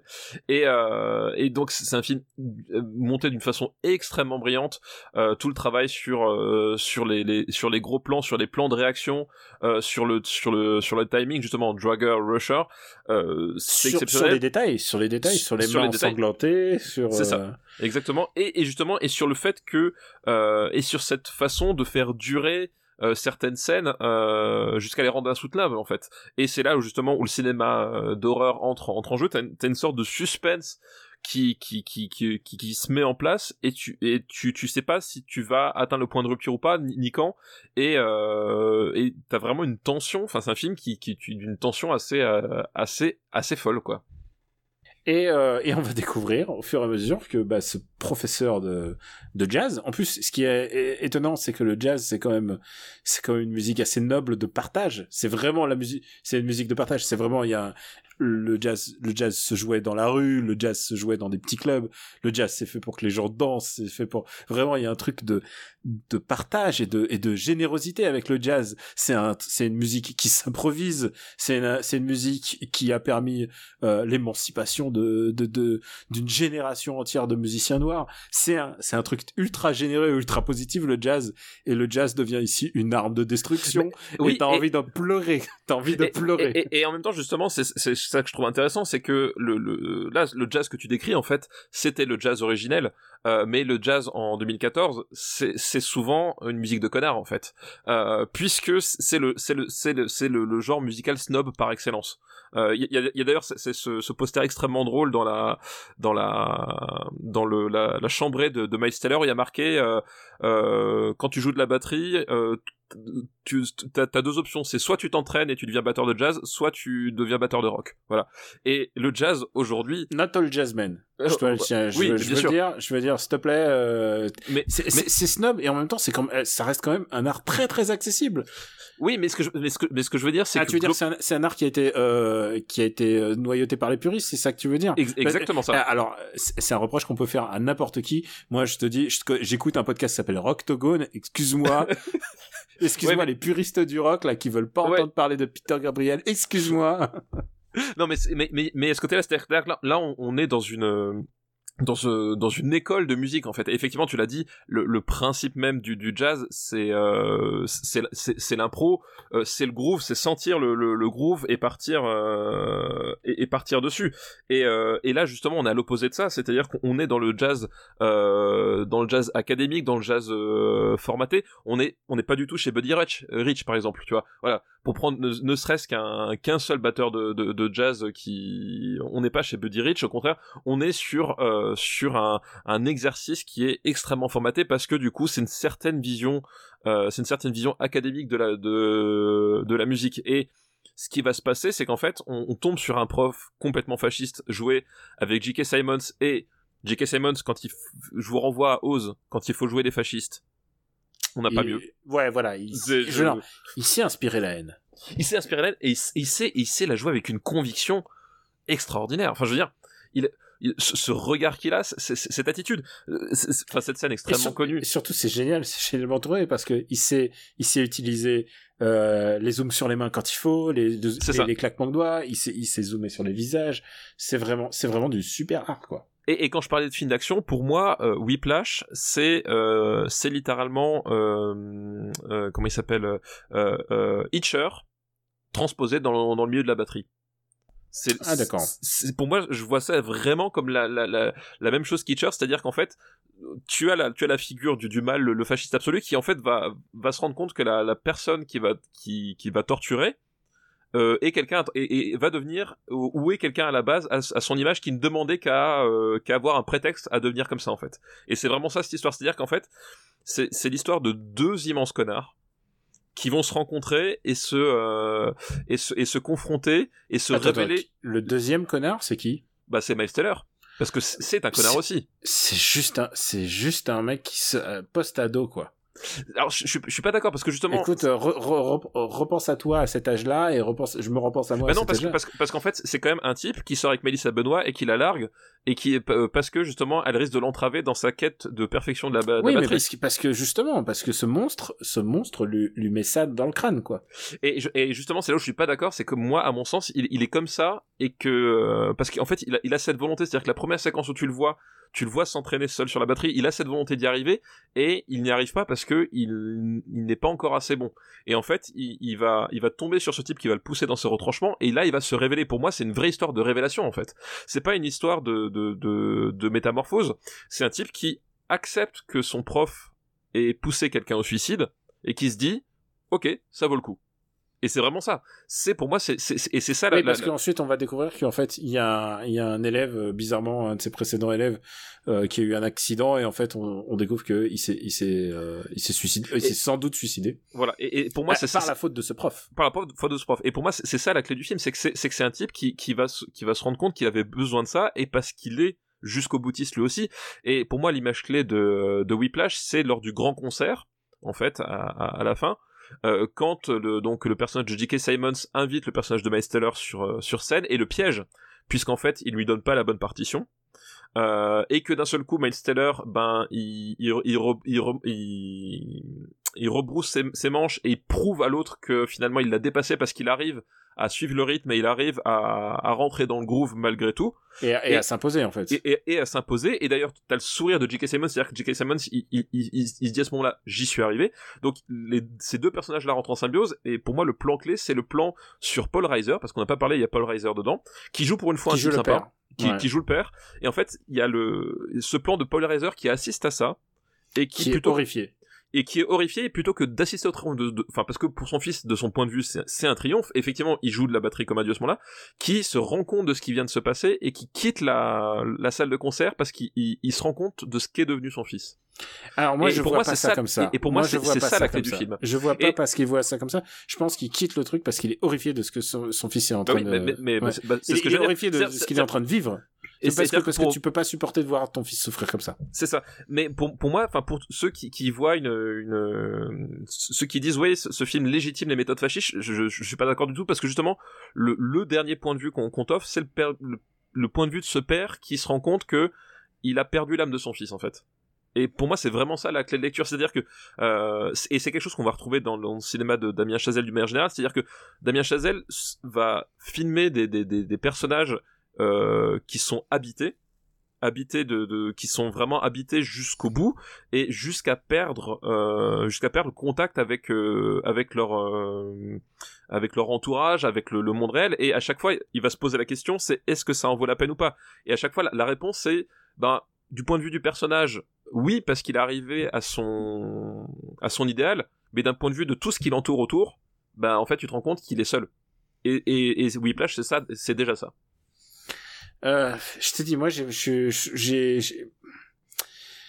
encore une fois, on, on se met pas à la place de, de ceux qui, ceux qui regardent. Moi, je, moi, j'étais vraiment dérangé par ce truc parce que. mais moi aussi mais je, mais je, je pense que c'est fait exprès enfin c'est Ah bah, c'est bien fait sûr pour que c'est fait exprès. Et mais parce que- et parce que qu'est-ce- tu t'attends- Qu'est-ce, qu'on en retient Et je pense que, et c'est, peut-être la beauté du film, c'est qu'il te donne pas toutes les clés. exactement Il te exactement donne pas toutes les. Justement, on a besoin de clés pour pour pour faire de la musique. Là, il te donne, il te les donne pas. Et toutes les clés, euh, je, Enfin, je- pour faire de la batterie, t'as pas besoin de clé, excuse-moi. Mais... Oui, bon, soit technique. Mais, mais ce que je veux dire, c'est que euh, pour moi, clairement, euh, Miles Teller est, est une victime. C'est une victime. Il est, euh, il est perverti par ce, ce mec qui est plus que toxique. C'est un criminel. C'est un, c'est un criminel. Et, et la fin, et, et la fin laisse l'ouverture que finalement, il a été complètement abîmé par ce mec. Bah, il a bah, été complètement abîmé par ce Ouais. mec. Et la réussite, la réussite purement, euh, purement théorique de, purement de- technique. euh, technique et d'abord un n'en vaut pas la chandelle et tu disais en plus que ce que que ce que ça c'est et je, je te reprends hein, si tu disais que c'est un c'est un milieu et un milieu musical qui a été euh, qui a été passablement euh, pompé par par les snobs ce qui ce que je trouve euh, peut être le cas de n'importe quoi hein. je te dis Mais- je mais travaille là, dans les jeux vidéo il y a des snobs dans les jeux vidéo Oui, mais en tout cas, mais- la- la- le, le milieu du jazz donc, qui, qui nous a montré là, c'est justement le milieu. mais le le snob le snob c'est J.K. Simmons le, le Ah, mec bien sûr. c'est c'est le mec c'est le mec qui est là pour il faut avoir appuyer appuyer la petite note il faut être alors justement le jazz justement c'est c'est la soif de l'improvisation c'est de rebondir c'est de regarder ton partenaire et de se dire ah ok c'est bon je vois ce qu'il joue je crois que je peux m'ajouter dessus et on fait un et on, on fait quelque chose ensemble c'est ça aussi le, le jazz et et J.K. Simmons c'est tout le contraire J.K. Simmons J.K. Simmons c'est la pianiste Oui, oui, mais complètement de ça. c'est la pianiste, c'est le mec qui va te mettre des bouts de verre dans ta poche pour que euh, pour que tu puisses pas jouer juste par simple méchanceté. Et d'ailleurs, ses premiers actes sont purement méchants. Ils volent, ils volent les partitions du mec, ils Oui. volent les partitions du mec pour pas qu'il puisse les jouer. Il dit ah tu peux pas jouer mon truc de tête, ah bah casse-toi. Ouais, non, mais c'est ça. Et, et, et, c'est pour ça, et, tu dis, et justement, moi, c'est la grande richesse du film. Tu dis, effectivement, c'est un film qui te donne pas toutes les clés. C'est-à-dire qu'effectivement, il va te laisser seul face à ça. Et, et, et, je trouve qu'à aucun moment, il valide le truc, en fait. Et, et, en même temps, il n'y a pas de condamnation ferme. C'est-à-dire qu'effectivement, on s'attend à ce qu'il y ait une rédemption ou qu'à un moment donné, ils finissent par le payer. Bah non. La vie, c'est pas ça. C'est qu'au bout d'un moment à la fin les méchants ils gagnent. Et euh, et et je trouve justement je trouve ça très bizarre de de de, de vouloir projeter un filtre moralisateur sur le film que lui cherche absolument à éviter. C'est-à-dire qu'il il va te montrer ce mécanisme euh, d'absorption de lutte de euh, voilà de comme dit pour moi c'est comme Hitcher. C'est-à-dire que la victime va se transformer au bourreau parce qu'au finalement au fond de lui il y a quelque chose qui qui fait qu'il qu'il accepte et qui qui va devenir un bourreau un bourreau à son tour. Et, et c'est ça qu'on te montre. Et effectivement, à la fin, les méchants ils gagnent. Euh, bah ouais, il y a pas de justice. Le monde est dégueulasse, il est comme ça. Et, euh, et, et je trouve ça bien justement qu'il ait évité cette espèce de pirouette. Euh, il a évité cette quête de rédemption qu'on pourrait euh, qu'on pourrait trouver. Non, c'est au-delà de toute rédemption, c'est-à-dire que cette conception qu'ils ont de la musique, euh, cette conception là. Euh, alors elle, elle, t'obtient quelque chose qui est techniquement irréprochable, mais à un moment donné, est-ce que voilà, est-ce que ces types ils, ils ont pas perdu l'essentiel en chemin? Je pense que le film te dit que malgré tout, si, si ils ont quand même perdu des, des, des choses essentielles en chemin, ne serait-ce que le contact avec euh, ont- avec les individus autour, quoi. Ils ont perdu leur humanité, ils, ils perdent. euh, Bah, ils, sont, ils, sont, ils, sont, ils sont- ils sont littéralement seuls, quoi. Parce qu'en plus, ce qui ce qu'il y a de fou, c'est que Enfin, le, le moment, le moment, parce qu'il y, a- y a un accident de bagnole, le moment où il est dans l'accident de bagnole, il, Oui. il c'est un autre type. oui, oui, C'est, complètement. c'est genre, c'est genre, euh, c'est genre, je me suis pris une balle dans le ventre, mais je vais continuer, quoi. Et, et, et en plus, je, je parlais du fait de- de- du personnage de Mélissa Benoît, euh, qui est qu'en fait, euh, là aussi, est super actrice. qui est une super actrice. Qui est une super, super, euh, elle joue euh, Supergirl. Oui, c'est elle qui joue Supergirl. Elle est super en Supergirl. Et, et, et ce que j'aime bien dans son personnage, c'est que on on on n'a pas le personnage de la de la petite amie d'hab- d'habitude, c'est-à-dire que euh, parfois on va te la tourner de façon à ce que euh, elle, ait des ambitions, machin, enfin des ambitions, des, des choses qui, qui se mettent entre elles. Alors que là, non, justement, c'est juste c'est une fille qui vit pas dans le même monde que lui. C'est une vie qui a qui a des, des besoins assez simples et qui en fait est super sympa tout le temps. Et en fait, quand il la largue, Elle, elle est super, genre, ouais, vas-y, tu peux y ça. arriver. Elle est toujours, elle est toujours gentille. elle est toujours gentil. Et en fait, quand il la largue, il n'a aucune raison de le faire. C'est juste, c'est, juste qu'effectivement, c'est, le stade final de la transformation. Et c'est ça que je trouve génial, c'est qu'en fait, le, elle, elle est punie parce que euh, c'est une bonne personne. Et, euh, et c'est ça que de- te dit le film en fait. C'est euh, les bonnes personnes vont, vont, se, faire, vont, vont se faire rétamer parce que finalement la puissance du, la puissance de, de la toxicité va, va tout détruire de, sur son passage quoi. Il y a un truc, vraiment, euh, je te dis, euh, sur, on parlait de la technicité, la technicité du jazz et tout ça. Je pense que s'il y a un truc sur lequel, euh, et je sais pas ce quel est le point de vue Chazelle, et le problème c'est que j'ai vu La La Land, et c'est que je pense que au fond de lui il le croit.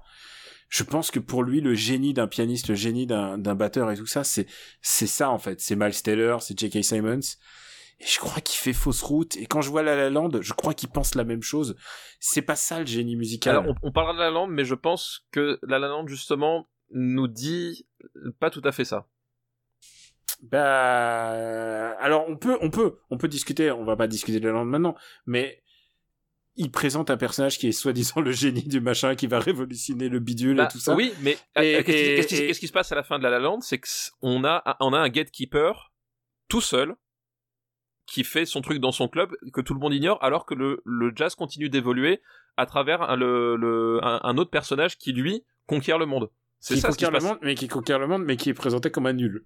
Mais non, pas comme un nul. Bah non, pas du tout. Tu penses à quel, tu penses à quel autre personnage? Dans, dans, dans La La Land, le- il est joué par un rappeur, il est joué. euh, C'est euh, John Legend. voilà, qui est joué par John Legend. C'est qu'en fait, c'est ça. À la fin, John Legend, il, il fait une vraie carrière, il parle aux gens et il est considéré par le personnage de Gosling comme un moins que rien parce qu'il il, il a il, est, il, moqué même dans le film. il, est moqué parce que selon lui, il fait une compromission. Mais à la fin du film, Mhm.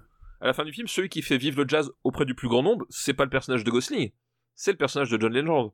Gosling, il est tout seul, littéralement. Le, le dernier plan de la lande, c'est Ryan Gosling tout seul sur scène Je- avec un je spot. pense, je pense que les films de Chazelle sont suffisamment euh, subtils ou pas? Je sais pas. Est-ce que c'est peut-être vois, euh, pour- est-ce pour que- moi, est-ce- justement- est-ce que, est-ce que c'est- en tout cas, il en donne juste assez pour que tu aies le doute. Bah oui, mais et c'est ça qui est intéressant, c'est que c'est justement c'est un film qui, qui, qui va t'éveiller à te poser la question. Pour moi, La La Land, à la fin du film, il- le type il a réussi à sauvegarder une certaine idée du jazz, mais qu'est-ce qu'il en a fait Un musée. Et c'est et c'est- et c'est ça le truc en fait. Il, il- il, il fait du Ouais. jazz un musée et il ne s'en rend pas compte. Et il est il, il est odieux avec les autres parce que les autres n'ont pas cette, asp- ce- cette, cette, cette volonté de, de, de faire du jazz un musée, un, un petit cercle qui est réservé ben, aux, aux quatre pelés qui viennent dans son club quoi. Écoute, euh, La La va, va être encore une autre euh, discussion. Et j'ai beaucoup moins aimé La La Land que, que celui-là. hein. Mais, mais tu l'as dit, et c'est le cas justement de, euh, de Whiplash, c'est que justement, il, il arrive à t'emmener quelque part et il arrive à te laisser finalement où, euh, au moment où euh, il va pas apporter le dernier, la dernière couche moralisatrice, il va te laisser un peu face au, face au juste truc. un peu pas l'insatisfaction, mais genre le, il te manque, il te manque la clé, la clé définitive pour que tu te Voilà. fasses, euh, pour que tu, tu aies, euh, t'as- t'aies un avis définitif, alors que on n'a pas besoin d'avis définitif dès la première scène. On sait que J.K. Simmons c'est un fils de, fils de pute. Oui, on le sait. Mais euh, justement, est-ce que voilà, c'est ce parcours, c'est cette, c'est cette métamorphose, c'est à un moment donné, qu'est-ce qu'il a accompli ou pas? Enfin, tu vois, voilà, c'est. Euh... Moi, enfin, moi, je trouve c'est un film fabuleux, vraiment. Un film fabuleux. On va tout de suite monter. On va, je pense que c'est un top 10 évidemment. Oui, oui, euh, clairement. Euh, je trouve ça mieux que Nice Guys. Je trouve ça mieux que Scott Pilgrim. Je trouve ça mieux que Django Unchained.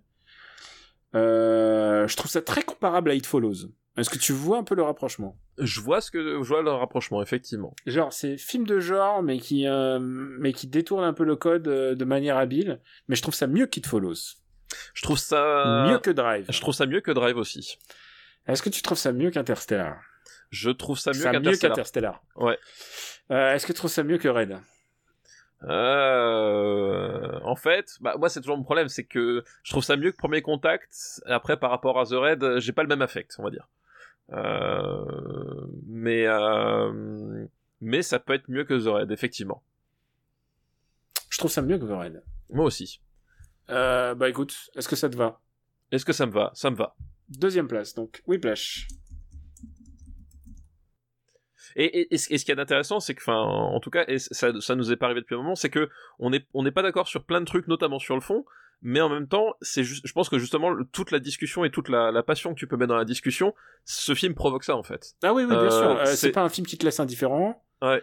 Euh, c'est un film qui te fait euh, te poser des questions sur la manière de- d'appréhender une passion. C'est-à-dire que Ouais, c'est ça. je suis persuadé que le jazz n'est que le prétexte parce que Oui, complètement, oui. euh, oui, ça parce que pourrait ça pourrait être le développement de jeu avec un mec toxique, genre au hasard. non, non, mais c'est ça. C'est c'est effectivement le jazz, c'est un prétexte parce que ça fait partie du parcours personnel de Damien Chazelle en fait, euh, qui qui qui a qui, qui joue du jazz et donc ça fait partie de son histoire personnelle. Mais c'est vrai qu'effectivement, euh, l'histoire est transposable dans le jeu vidéo, dans dans dans, dans tout. Euh, C'est pas un film pour avoir une bonne image du jazz. Hein. Ah non, complètement. Et, et, et, et, et c'est aussi ça que je trouve intéressant, c'est que c'est un film fait par un passionné de jazz, mais qui va, te- qui va te montrer euh, les pires côtés du truc, quoi. Il, il, il va, il, il va, rien t'épargner. Il va rien t'épargner. Euh, c'est pas, justement, c'est pas le film de, c'est pas un film de fanboy, quoi. Ça, c'est moins qu'on puisse dire. C'est clair. Bon, écoute, euh, pour un épisode de, on va dire, c'est notre Empire Strike Back des années 2010. On Oui, a quand même, euh, on a quand même trois, trois gros films quand même. classés. Trois très gros films, effectivement. On va remercier Dorian Le Vendéen. Merci Dorian le 21 pour ton excellente liste. J'ai tellement adoré parler de ce film. C'est, oui, ça nous a fait plaisir, hein, parce que Ouais. sinon, on n'en parlait pas avant l'année prochaine. oui, c'est ça. Et il nous reste un épisode. Tu sais quoi? Je pense qu'on devrait, on devrait s'arrêter là. Ah, la Euh, frustration, Daniel, la Bah frustration. ouais, non mais attends, oh on là a encore un épisode qui arrive. Euh, je pense qu'en plus on va pas trop tarder à le faire réaliser. Et je pense qu'on a été long sur cela en fait. mais euh, écoute, pourquoi, pourquoi pas? Euh, ça, ça te va de, de dire euh, on fait un cliffhanger là et on se revoit? Là, et en même temps, on, on a, on a même pas une heure et demie, tu vois. Est-ce que, euh, est-ce que, Est-ce que, est-ce que c'est correct ça? Est-ce que c'est correct? Je vais essayer de trouver une liste où Où il y a qu'un seul film. où il y a qu'un seul film ou un truc comme ça. Ah tiens attends ouais je crois que je crois que j'ai une j'ai écoute euh, attends attends je vérifie parce que je crois que euh... euh, c'est bizarre ah attends j'ai- ah oui voilà c'est bon écoute j'ai une liste d'une fidèle d'une Ah. fidèle de l'émission Ouais. Vanessa aka Shenron Ah bah oui, Shenron, évidemment. et alors c'est une c'est une liste qui, est- Évidemment. qui elle nous a envoyé genre le 21 décembre 2019 donc tu sais c'est la fête tu sais on se C'est dit on- c'est le moment, c'est le moment où elle se disait, chouette, on va changer d'année, ça va être cool. chouette, on va partir sur des bonnes bases, tu vois. c'est ça.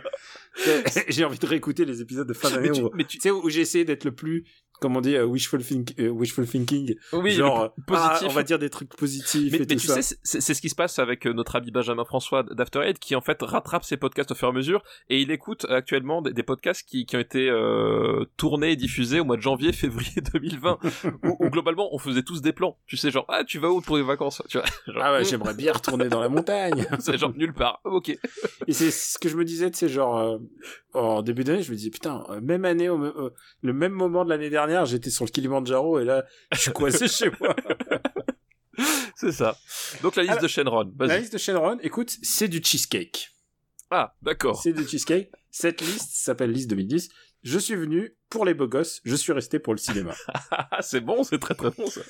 Et, euh, et le premier film de... euh, on, on en a vu deux, on en a déjà parlé de deux. D'accord. Voilà. Et c'est que des films avec des beaux gosses. Le premier de cette liste, c'est Real Steel de Sean Levy, avec Hugh Jackman, et on Et en Hugh a Jackman, parlé dans l'épisode 109, donc ça, ça Tout à remonte déjà un petit peu. Tout Ça- à fait. C'était en début d'année. Euh, et il est 44e. Voilà, c'est ça. Au milieu de classement. Le deuxième de cette liste, c'est un film avec Chris Evans, et il vient de sortir du top 10, c'est Snowpiercer. Ah bah oui. D'ailleurs, le stratège est sorti du top 10. C'est vrai, bah putain, tu, vois comme quoi la, la, la curiosité du marbre, on maîtrise Mm. pas tout. Et donc le film avec troisième... un beau gosse, hein, du coup, le stratège, hein, forcément. Euh, oui, et, je, et ne parle pas de Jonah Hill, évidemment. Ah oui, moi je trouve du charme. Et le, mais de toute manière, n'oublie pas que ici on est dans la maison de Seth Rogen. hein, je oui, c'est vrai. Et euh, le troisième film de cette liste, c'est un film de Steven Soderbergh qui s'appelle Magic Mike. Ah, mais oui, Magic Mike. Magic Donc, euh, Mike avec Channing Tatum, mais on l'oublie trop souvent. Il y a aussi euh, John Manganiello euh, qui est aussi turbo beau gosse. Euh, oui, puis il y a aussi, euh, comment il s'appelle, euh, mince, Ma- Matthew McConaughey dedans. Oui, c'est son gros, c'est son gros film revival. Ouais. Effectivement, donc Magic Mike de, euh, de Soderbergh, qui est un film euh, qui va basiquement, on va dire, euh, suivre un, un club de striptease masculin. Donc en fait euh, des Chippendales, alors je, crois- je crois que c'est en Floride, hein, euh, c'est même pas je crois, c'est sûr c'est en Floride. Ah, Ça Euh, peut que être en Floride. Déjà, ça peut être en Floride, non, parce qu'il y, a- il y a toute une histoire sur euh, sur les, les ouragans euh, sur le climat, et je me rappelle de, de séquences où euh, justement le personnage de, de Mike, Magic Mike, donc euh, Channing Tatum, euh, en fait, il est ouvrier la journée et ouvrier sur des chantiers, donc t'as as plusieurs euh, euh, t'as plusieurs plans, euh, voilà, où tu le vois travailler sur et les puis, chantiers. Et puis un autre truc sur la vie de Channing. Tatum, c'est que Channing Tatum était euh, gogo, il était stripper et euh, il est en Floride. C'est inspiré un peu de sa vie. D'accord, donc c'est- un petit peu méta, tu vois, ça c'est un, c'est Ah un ben, nom que je connaissais c'est. Soderbergh. Soderbergh fait pas. Euh, il a eu une Je- période où il était très productif. Il fait pas des films par hasard. Il Non, est, ça euh, c'est sûr. C'est clairement un réalisateur qui a une démarche. On a classé d'autres films de Soderbergh. Qu'est-ce qu'on a vu de Soderbergh euh, pour que les gens. Euh, euh, on- n'avait pas fait sexe mensonge vidéo, non? Euh, Est-ce qu'on avait fait Sex Mensonge? Je sais plus, on euh, en avait parlé. Euh, bah, on a- ah, j'adore euh, Sex Mensonge vidéo. Est-ce euh, qu'on l'a Attends, je regarde. Sex, Sex mensonge et vidéo, 35e, année 50. Ouais, c'est ça. ouais. Euh, pardon, 35e, euh, Année- épisode année 50. Voilà, années 90, parce que euh, si... euh, Non, année 80. Sex Années 80, ah oui, c'est Ah oui, oui, c'est- oui, c'est fin des années 80, c'est vrai, exact. Mais il y a une période où il était ultra, ultra, ultra protectif. et il arrêtait pas, il arrêtait pas. C'était vraiment un staccanoviste. Peut-être même un peu trop. Ah, on a vu Contagion récemment. Oui, on a vu Contagion, c'est vrai. Film que j'ai regardé littéralement, je crois, 4 jours avant l'annonce du confinement. C'est tout ça, c'est ta faute. c'est un peu de ma faute. Je crois qu'on a, on a dû classer euh, Ocean's 12, je crois. On a, Ah oui, oui, Est-ce qu'on avait classé son Solaris? Je pense pas. Non, Ocean Eleven, je, je, pense pas. enfin, ça me dit rien. en Je crois qu'on avait parlé de trafic. Peut-être, oui, aussi. Ouais, ouais, trafic. on en a fait plusieurs. euh, hein. C'est quand même un mec Et hors d'atteinte, on l'avait fait? Hors d'atteinte, je suis pas sûr. Ouais, hors d'atteinte, euh, hors d'atteinte, je suis pas sûr qu'on l'ait. Faudrait que je regarde la liste en précision.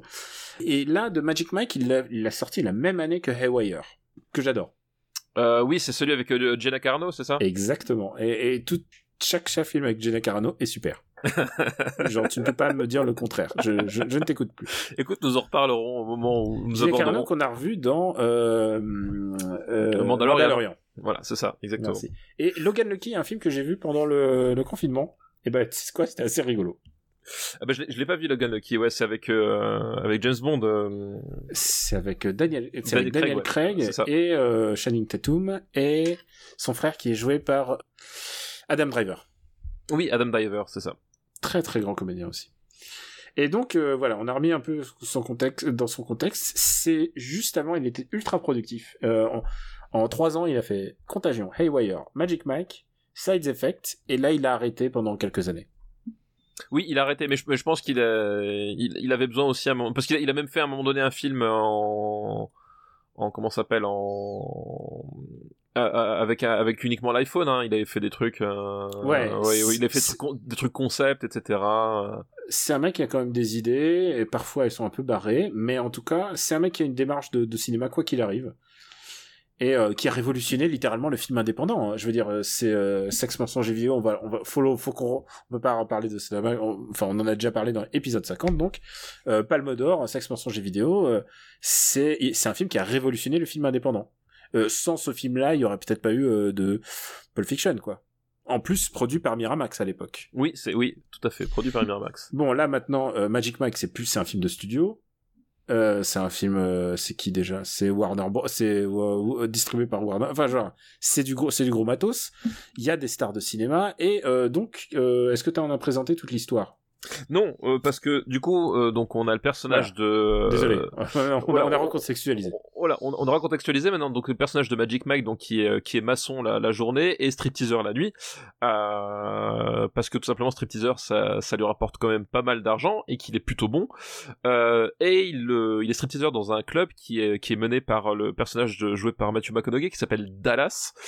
Pourquoi Dallas? Parce que il vient du Texas donc c'est l'occasion d'avoir Matthew McConaughey avec son accent naturel. Euh, puisque c'est le moment, c'est ça qui est drôle, c'est que le comeback de Matthew McConaughey, c'était que quand il a commencé à, à, à ne plus masquer son accent naturel, c'est là où il est redevenu célèbre. en fait, c'est ça, ça qui est assez rigolo. C'est avant qu'il joue dans Dallas Buyer Club. Voilà, avant, avant- qu'il joue dans Dallas Bear Club justement, euh, et qui porte un chapeau, un chapeau de cowboy, euh, voilà, euh, qui donc lui aussi est un stripteaseur, mais depuis très très longtemps, qui gère le club, enfin voilà. Et euh, et donc euh, on- il va vivre un peu sa vie, genre.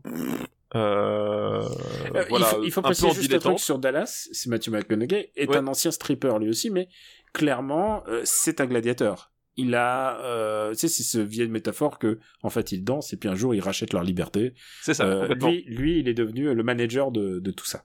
Exactement. Euh, et en fait, à un moment donné, il va, il va rencontrer un, un, un, un jeune homme qui travaille sur les chantiers avec lui et qui va euh, venir faire du striptease avec lui, euh, qui va décider de prendre sous, sous son aile.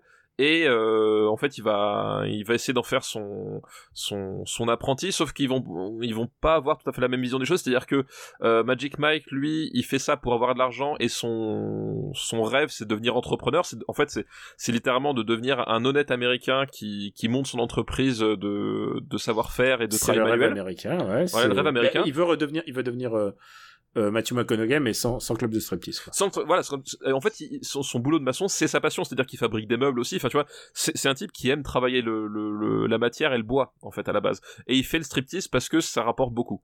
Et c'est la seule moyen d'obtenir son rêve là. Et donc le, le type qui va qui va rencontrer, il va, il va il va le faire son protégé et lui en fait, il va suivre la trajectoire inverse, c'est-à-dire qu'il va vouloir échapper à tout ce à tout ce milieu ouvrier euh, pour vivre dans les paillettes de euh, du club de striptease. Voilà.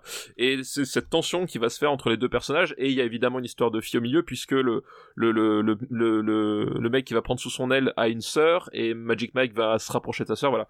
Mais il y a ce qui est intéressant, enfin au-delà de l'histoire d'amour que peut développer euh, le personnage de, de Channing Tatum, il y a cette, y a cette histoire de, de ces deux types un peu à la croisée des chemins euh, sur ben le, le, un qui va être Icar donc qui va être attiré par le par le soleil euh, est-ce qu'il va se, se brûler les pas et l'autre qui justement va essayer de sortir euh, qui va qui va être plutôt être Dédale qui va essayer de sortir du, du labyrinthe euh, pour aller rejoindre sa sa, sa, sa- petite vie banale quoi.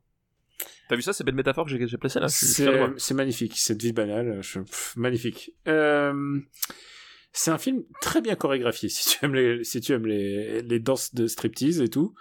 Euh, je sais que tu es un, un client fidèle de, de, de certains bars de Savoie.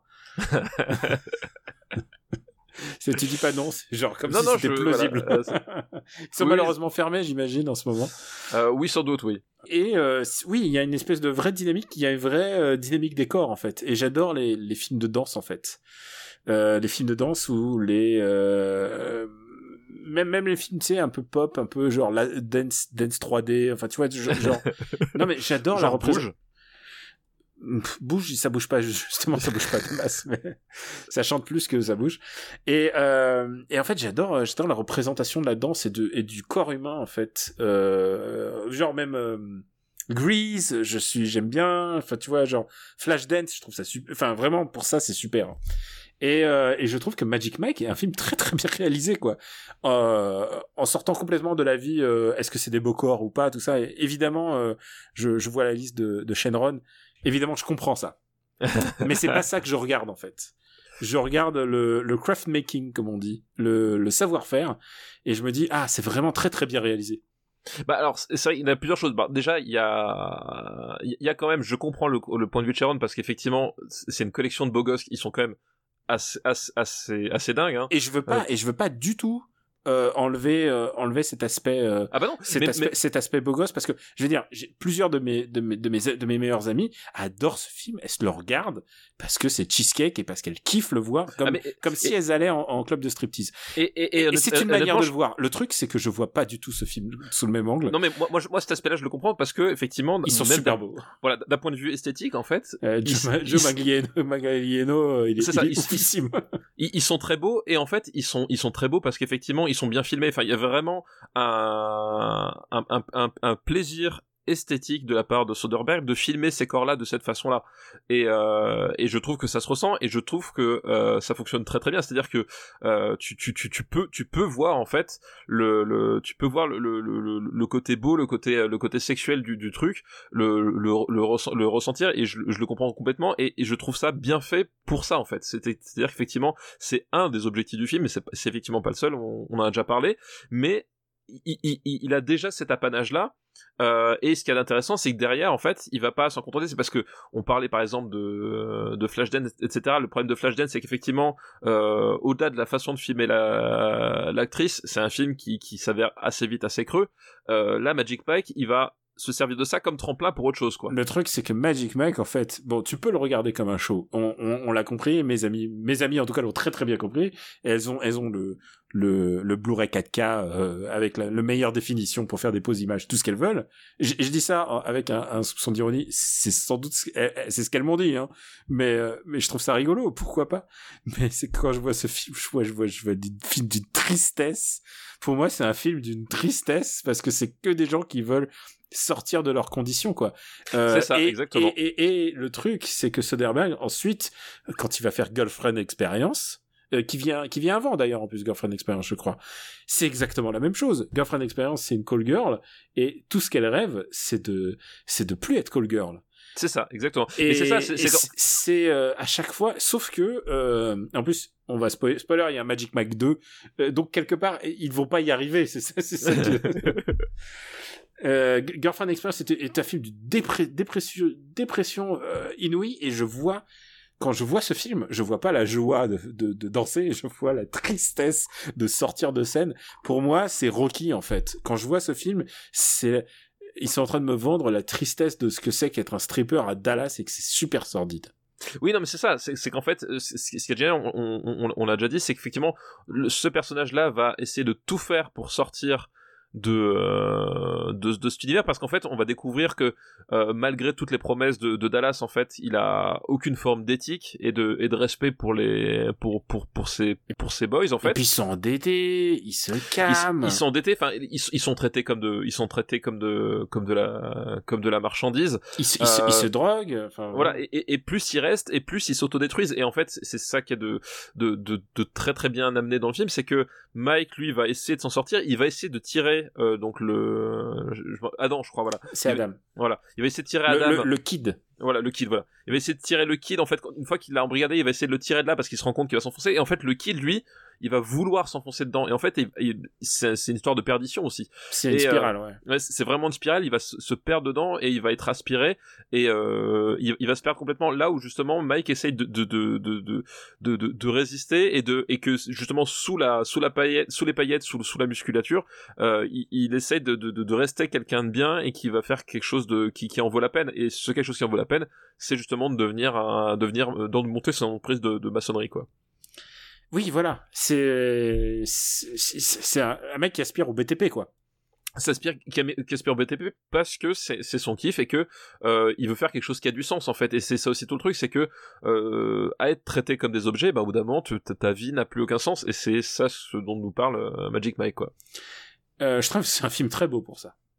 Oui bah, et, c'est vrai que bah, je trouve le, titre de la de la, liste de, de Shenron est euh, extrêmement bien choisi parce que c'est pareil moi Magic Mike au début euh, je, vois l'affiche parce qu'en voilà Soderbergh en plus s'amuse avec tous les clichés du, des Chip and hein. enfin je veux dire euh, c'est littéralement une, affiche avec les, types torse nu où tu as des paillettes sur l'affiche enfin je veux dire voilà donc tu, vois le truc et tu, tu dis bon ok je est-ce que ça va valoir le coup? Bon on essaie oui non. Et en fait tu te retrouves avec euh, une histoire qui a vraiment du cœur et, euh, et vraiment un propos et euh, vraiment un côté très touchant quoi et ouais, et vraiment, tu sens qu'il s'intéresse, euh, il s'intéresse à ses personnages. enfin, voilà, et, et effectivement, tu dis, euh, tu dis, c'est Rocky, c'est il y a un peu de ça. Alors c'est pas exactement pareil parce que Rocky va quand même trouver la rédemption à travers la, à travers la boxe oui, voilà. malgré tout. Et, et- et c'est dans la boxe qu'il va voilà. s'émanciper. Et c'est dans la boxe qu'il va alors s'émanciper. Alors que là, là, c'est le but, c'est Ouais. justement de, de se barrer de ce cercle. Voilà, c'est ça. Mais c'est vrai que d'un point de vue euh, C'est un justement, film de gladiateur. Hein. voilà, oui, oui, tu l'as dit, c'est exactement c'est un film de gladiateur. Mais du point de vue justement, cette Amérique un peu, un peu laborieuse, un peu, euh, voilà, le, euh, c'est même pas la middle class, hein, c'est vraiment, euh, c'est vraiment le- les derniers de cordée euh, pour le coup. C'est le 8 mile de la danse. Hein. Voilà, e- exactement. Voilà, c'est Dan Corté, bah justement, c'est à un moment donné, on, on, on va leur, on va leur promettre de l'argent facile, puisque c'est ça le club de striptease. On va leur promettre de l'argent facile et un monde meilleur, sauf que, en fait, c'est une arnaque. Et, euh, et, et, et le, et tout l'enjeu, c'est d'arriver à s'apercevoir suffisamment tôt que c'est une arnaque et de trouver euh, un échappatoire, quoi. Et euh, tu sais quoi, je regarde la liste des trois films de, Shenron. Euh, Real Steel, Snowpiercer et Magic Mike ont ce point commun. C'est trois personnes qui essayent de s'arracher de leur milieu naturel. C'est vrai, tout à fait, c'est vrai. C'est euh, euh, Real Steel, Hugh Jackman essaye de, de regagner son fils. Enfin, c'est c'est over the top. On l'a, on, on- comme on avait parlé. Snowpiercer, littéralement, c'est un mec qui veut gravir la monta- euh, gravir le l'immeuble, mais il le gravit de manière euh, horizontale. Horizontal, complètement, c'est ça. Et, et là, on a quelqu'un qui veut euh, se retirer d'un cercle, qu'il est dans un cercle, il veut se retirer d'un cercle, et à chaque fois, c'est des gens qui luttent contre euh, contre l'oppression, quoi. C'est C'est c'est vrai, c'est complètement. c'est des vrais films politiques. ce sont des vrais films politiques. ce- on- effectivement, on, on- est, on est, on est presque même. Tu, tu, enfin, tu peux voir en fait, c'est, c'est, ils, ils luttent contre le système. Voilà, c'est, c'est, euh, il y a un côté presque, presque militant de, de- dedans, effectivement. Euh, mais c'est, c'est aussi ça, justement, les grandes. euh, les grandes épopées humaines, les, les, les grandes, les grandes histoires, c'est que on, on, on a des types qui partent perdants, euh, et en plus, c'est-à-dire qu'on on, on- on- tout le long du film, on leur fait comprendre qu'ils qu'ils- qu'ils- ils peuvent pas réussir, ils ont pas leur chance parce que leur seul atout, c'est d'être extrêmement beau, en fait, et que du coup, euh, on, va essayer de les, les enfermer dans ce dans ce cliché-là, alors que justement, euh, ils, ils ont des choses à faire valoir, mais que euh, est-ce que euh, est-ce qu'ils ont les moyens, enfin, est-ce que euh, le, le système va les laisser justement le, leur le, leur faire valoir ce qu'ils ce qu'ils ont en plus, euh, c'est voilà, c'est tout l'enjeu du film. Et le film a une suite, et euh, qui est beaucoup moins intéressante. C'est c'est moi, c'est pas Soderbergh. je l'ai pas vu la suite, j'ai pas vu la suite. Voilà. Mais par contre, euh, mes camarades le regardent avec grand plaisir. Parce que là, on- par contre, là, c'est vraiment du. Il est beaucoup plus littéral, tu vois. C'est pas, c'est pas, pas une métaphore de l'oppression. C'est genre, ok, d'accord. C'est voilà, c'est- des beaux gosses, euh, voilà. Euh, voilà, c'est c'est des c'est des extraits YouTube, j'ai presque envie de dire. C'est c'est comme moi quand je regarde des bouts de, de films de kung-fu, en fait. C'est et en plus de, dedans il y a enfin il y a, y a encore d'autres. Il y a Donald Glover en plus dans le dans le deuxième. Où est-ce qu'on va classer Magic Mike? Alors, Magic Mike. Euh... hop. Attends, j'étais dans les années 80 et je vois le château dans le ciel. Je fais quoi?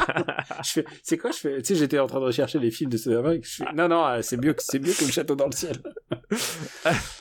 Euh, Magic Mike. Euh... Ah, Je trouve ça mieux que Ant-Man. Je trouve ça. Ah oui, oui, je trouve ça mieux qu'Ant-Man. Je trouve ça mieux que The Square. Euh... Moi, je dirais. Je trouve ça mieux que Réponse. Je trouve. Je. Je suis. Alors, écoute. Moi, je, je fais, dirais- je fais moi, une proposition. Vas-y. Je, pour, je, pour, t'as un peu imputé sur les, les précédents. Je vais, je vais proposer. Vas-y. Euh, je trouve ça entre Sparring et Cloud Atlas. Ah, et, on- et, et c'est marrant parce que c'est un film qui ressemble à Sparring en fait, si tu recherches, si tu Oh regardes. oui, oui, bah, complètement, oui, oui, oui. C'est un film qui ressemble complètement à Sparring. Euh, moi, je... Est-ce que Sparring n'est pas le film français le mieux classé de cette liste? Euh, si, si, si, tout à fait. Si, je crois bien. Hein. Écoute, moi, j'aurais, euh... personnellement, personnellement, j'aurais vu ça en dessous d'Annihilation. Euh... Donc Ah après, non, je on- le mets, je le mets au-dessus de Problemos et je le mets au-dessus du dernier pub. euh, Enfin, moi, je le mettais au-dessus de Cloud Atlas, mais je comprends que tu veux me le baisser. Euh... Ah, laisse-le moi au-dessus de Gainsbourg quand même. oui, bah, on peut le mettre au-dessus de Problemos. D'accord, ok. Entre Problemos et le dernier pub avant la fin du monde. ouais. Voilà. Pourtant, c'est un film qu'on aime bien. hein. Pourtant, c'est c'est un film qu'on aime beaucoup, effectivement. Mais encore une fois, ça fait deux films français qui descendent un peu plus. Magic Mike est donc euh, 17ème. Magic Mike est donc 17ème, effectivement. C'est une belle place. Et là, je pense que c'est bien pour s'arrêter. C'est parfait pour s'arrêter. Et on remercie euh, Vanessa Akei Shenron pour sa Merci. liste. Oui, même si merci on en a pris qu'un seul, mais c'était plutôt intéressant de parler de Magic Mike. Et surtout, ça me donne envie de le revoir, en fait. Oui, et, et surtout, je pense que ça, ça fait partie de ces films euh, qui sont un peu victimes de, euh, bah, justement, de, de leur affiche en fait. Euh, C'est-à-dire que je pense que beaucoup de gens ont rebroussé chemin. Euh... Ah bah, beaucoup de gens. C'est un gros carton. hein. Oui, pas- non, mais beaucoup de gens, mais bon, voilà ce que tu comprends ce que je veux dire, c'est qu'il y, y a pas mal de gens qui, qui ont dû rebrousser chemin en se disant, oui, ok, euh, voir des mecs euh, avec des gros biscottos euh, qui dansent, c'est pas mon truc, quoi. Euh, alors fait, d'abord, euh, c'est une grave connerie parce qu'il danse vraiment bien. Mais Oui, euh, voilà. Encore une fois, un film qui a coûté, il a coûté exactement, euh, il a coûté un peu moins cher que je regarde le, le budget. Il a coûté 7 millions, soit un peu moins cher que euh, le dernier du classement, à savoir. Euh, merde, c'est quoi si j'étais un homme. à savoir si j'étais un homme. Je veux dire, je veux dire, encore une fois, c'est la, la victoire de la, créati- de la créativité. C'est ça, complètement. Et, il, et oui, et on- il a rapporté 167 millions, comme quoi sex sells, mon, mon ami, le, le Exactement. hein. Exactement. Euh, donc voilà, je pense que c'était intéressant. Et je- franchement, j'ai envie de- et, et en plus, c'est un film qui a remis Matthew McConaughey quand même euh, en bankable, et ça aurait été con de louper tous les tous les super films qu'il a fait ensuite, quoi. Ah bah oui, bah oui, oui, évidemment. En l'occurrence, un mec qui a vraiment une filmo intéressante, quoi. Je suis un peu méchant parce qu'il avait déjà commencé, euh, il avait déjà fait euh, La défense Lincoln, c'était déjà avant, non? La Deacon Lincoln, il a fait Mud avant, euh, il, a, il avait fait Tropic Thunder, Ah oui, exact, c'est vrai.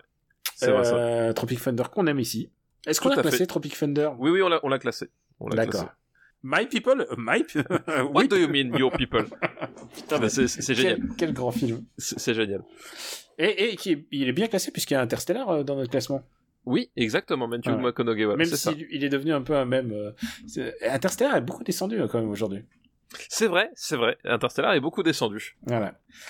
Et ben, on remercie euh, Vanessa Akay et Shenron et on, on va plier bagage, mais avant ça, C'est ça. il y a une reco? Avant ça, c'est l'heure des rocos, effectivement. Balance. Eh ben, je balance Marocco. Euh, eh bien, moi, ma recommandation, du coup, c'est un truc que je fais pas souvent parce que c'est pas euh, quelque chose que je où je suis particulièrement attentif, mais de temps en temps, il m'arrive de tomber sur des, des chaînes YouTube que qui me plaisent, et c'est le cas. euh, aujourd'hui puisque ma recommandation est une chaîne YouTube. Euh, déjà première chose c'est que je trouve le titre de la chaîne vraiment génial euh, puisqu'elle s'appelle Demoiselle d'horreur. Euh, donc c'est déjà un, c'est un, titre de chaîne avec un super jeu de mots. Euh, et puis comme son nom l'indique, Demoiselle d'horreur, c'est une c'est une chaîne en fait qui va vous parler de demoiselles ou de ou de ou de femmes de manière générale et de et d'horreur. C'est une chaîne qui est tenue par une une jeune femme qui s'appelle Judith, je crois, euh, de son de son prénom et qui en fait va s'intéresser au cinéma de de genre, donc principalement horreur fantastique, euh, mais sous le prisme des personnages féminins. Et euh, je trouve que c'est une super idée parce qu'effectivement, les, les personnages féminins dans le cinéma d'horreur, c'est c'est quelque chose de d'assez important. Alors parfois euh, pour le meilleur, parfois pour le pire. Enfin, voilà, il y a tout à boire à manger, mais euh, c'est des gens en fait, voilà, qui euh, ont toujours utilisé la figure féminine d'une façon ou d'une autre. Et donc là, l'idée de l'idée de Judith pour Demoiselle d'horreur, c'est de prendre un film avec et d'en parler euh, non pas à travers euh, le prisme classique, mais à travers le prisme de son personnage euh, féminin principal ou du personnage féminin qu'elle préfère, et de, montrer en quoi ce personnage est intéressant, voilà quelle est sa relation avec le film. Donc c'est une chaîne d'analyse avec des, des vidéos qui durent entre 10 et 13 minutes, quelque chose comme ça et euh, le format est bien adapté.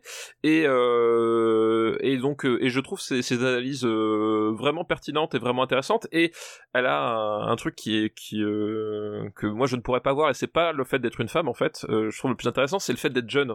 C'est-à-dire que c'est une cinéphilie du cinéma d'horreur qui est pas celle que c'est qui est pas la mienne tout simplement parce que bah évidemment on a euh, on a peut-être une voire deux générations d'écart maintenant euh, et euh, du coup je trouve ça intéressant de... vieux c'est tout bah oui mais voilà on l'a déjà dit hein. de toute façon Super Ciné Battle c'est un, un, podcast de, de, de boomer mon film préféré il date des années 60 c'est pour vous dire à quel point voilà c'est et, et, là je trouve ça intéressant justement d'avoir ce un, un regard érudit et passionné et en tout cas recherché sur le cinéma d'horreur à travers une cinéphilie de quelqu'un de plus jeune c'est-à-dire qui a, qui a, qui a grandi avec des codes légèrement différents c'est-à-dire évidemment euh, on, va partager certaines références, certains classiques, mais en même temps, euh, l'éveil à sa cinéphilie, bah, c'est pas fait par les mêmes prismes, et je trouve ça, et, je trouve que c'est quelque chose qu'elle restitue bien et qu'elle explique bien, et je trouve ça vachement intéressant justement de se plonger dans ces cinéphilies euh, un petit peu alternatives, on va dire, parce que on, mine de rien, la, voilà, c'est le principe du gatekeeper, c'est que la, la, cinéphilie est souvent monopolisée par un peu les mêmes profils dont on fait, dont on fait partie.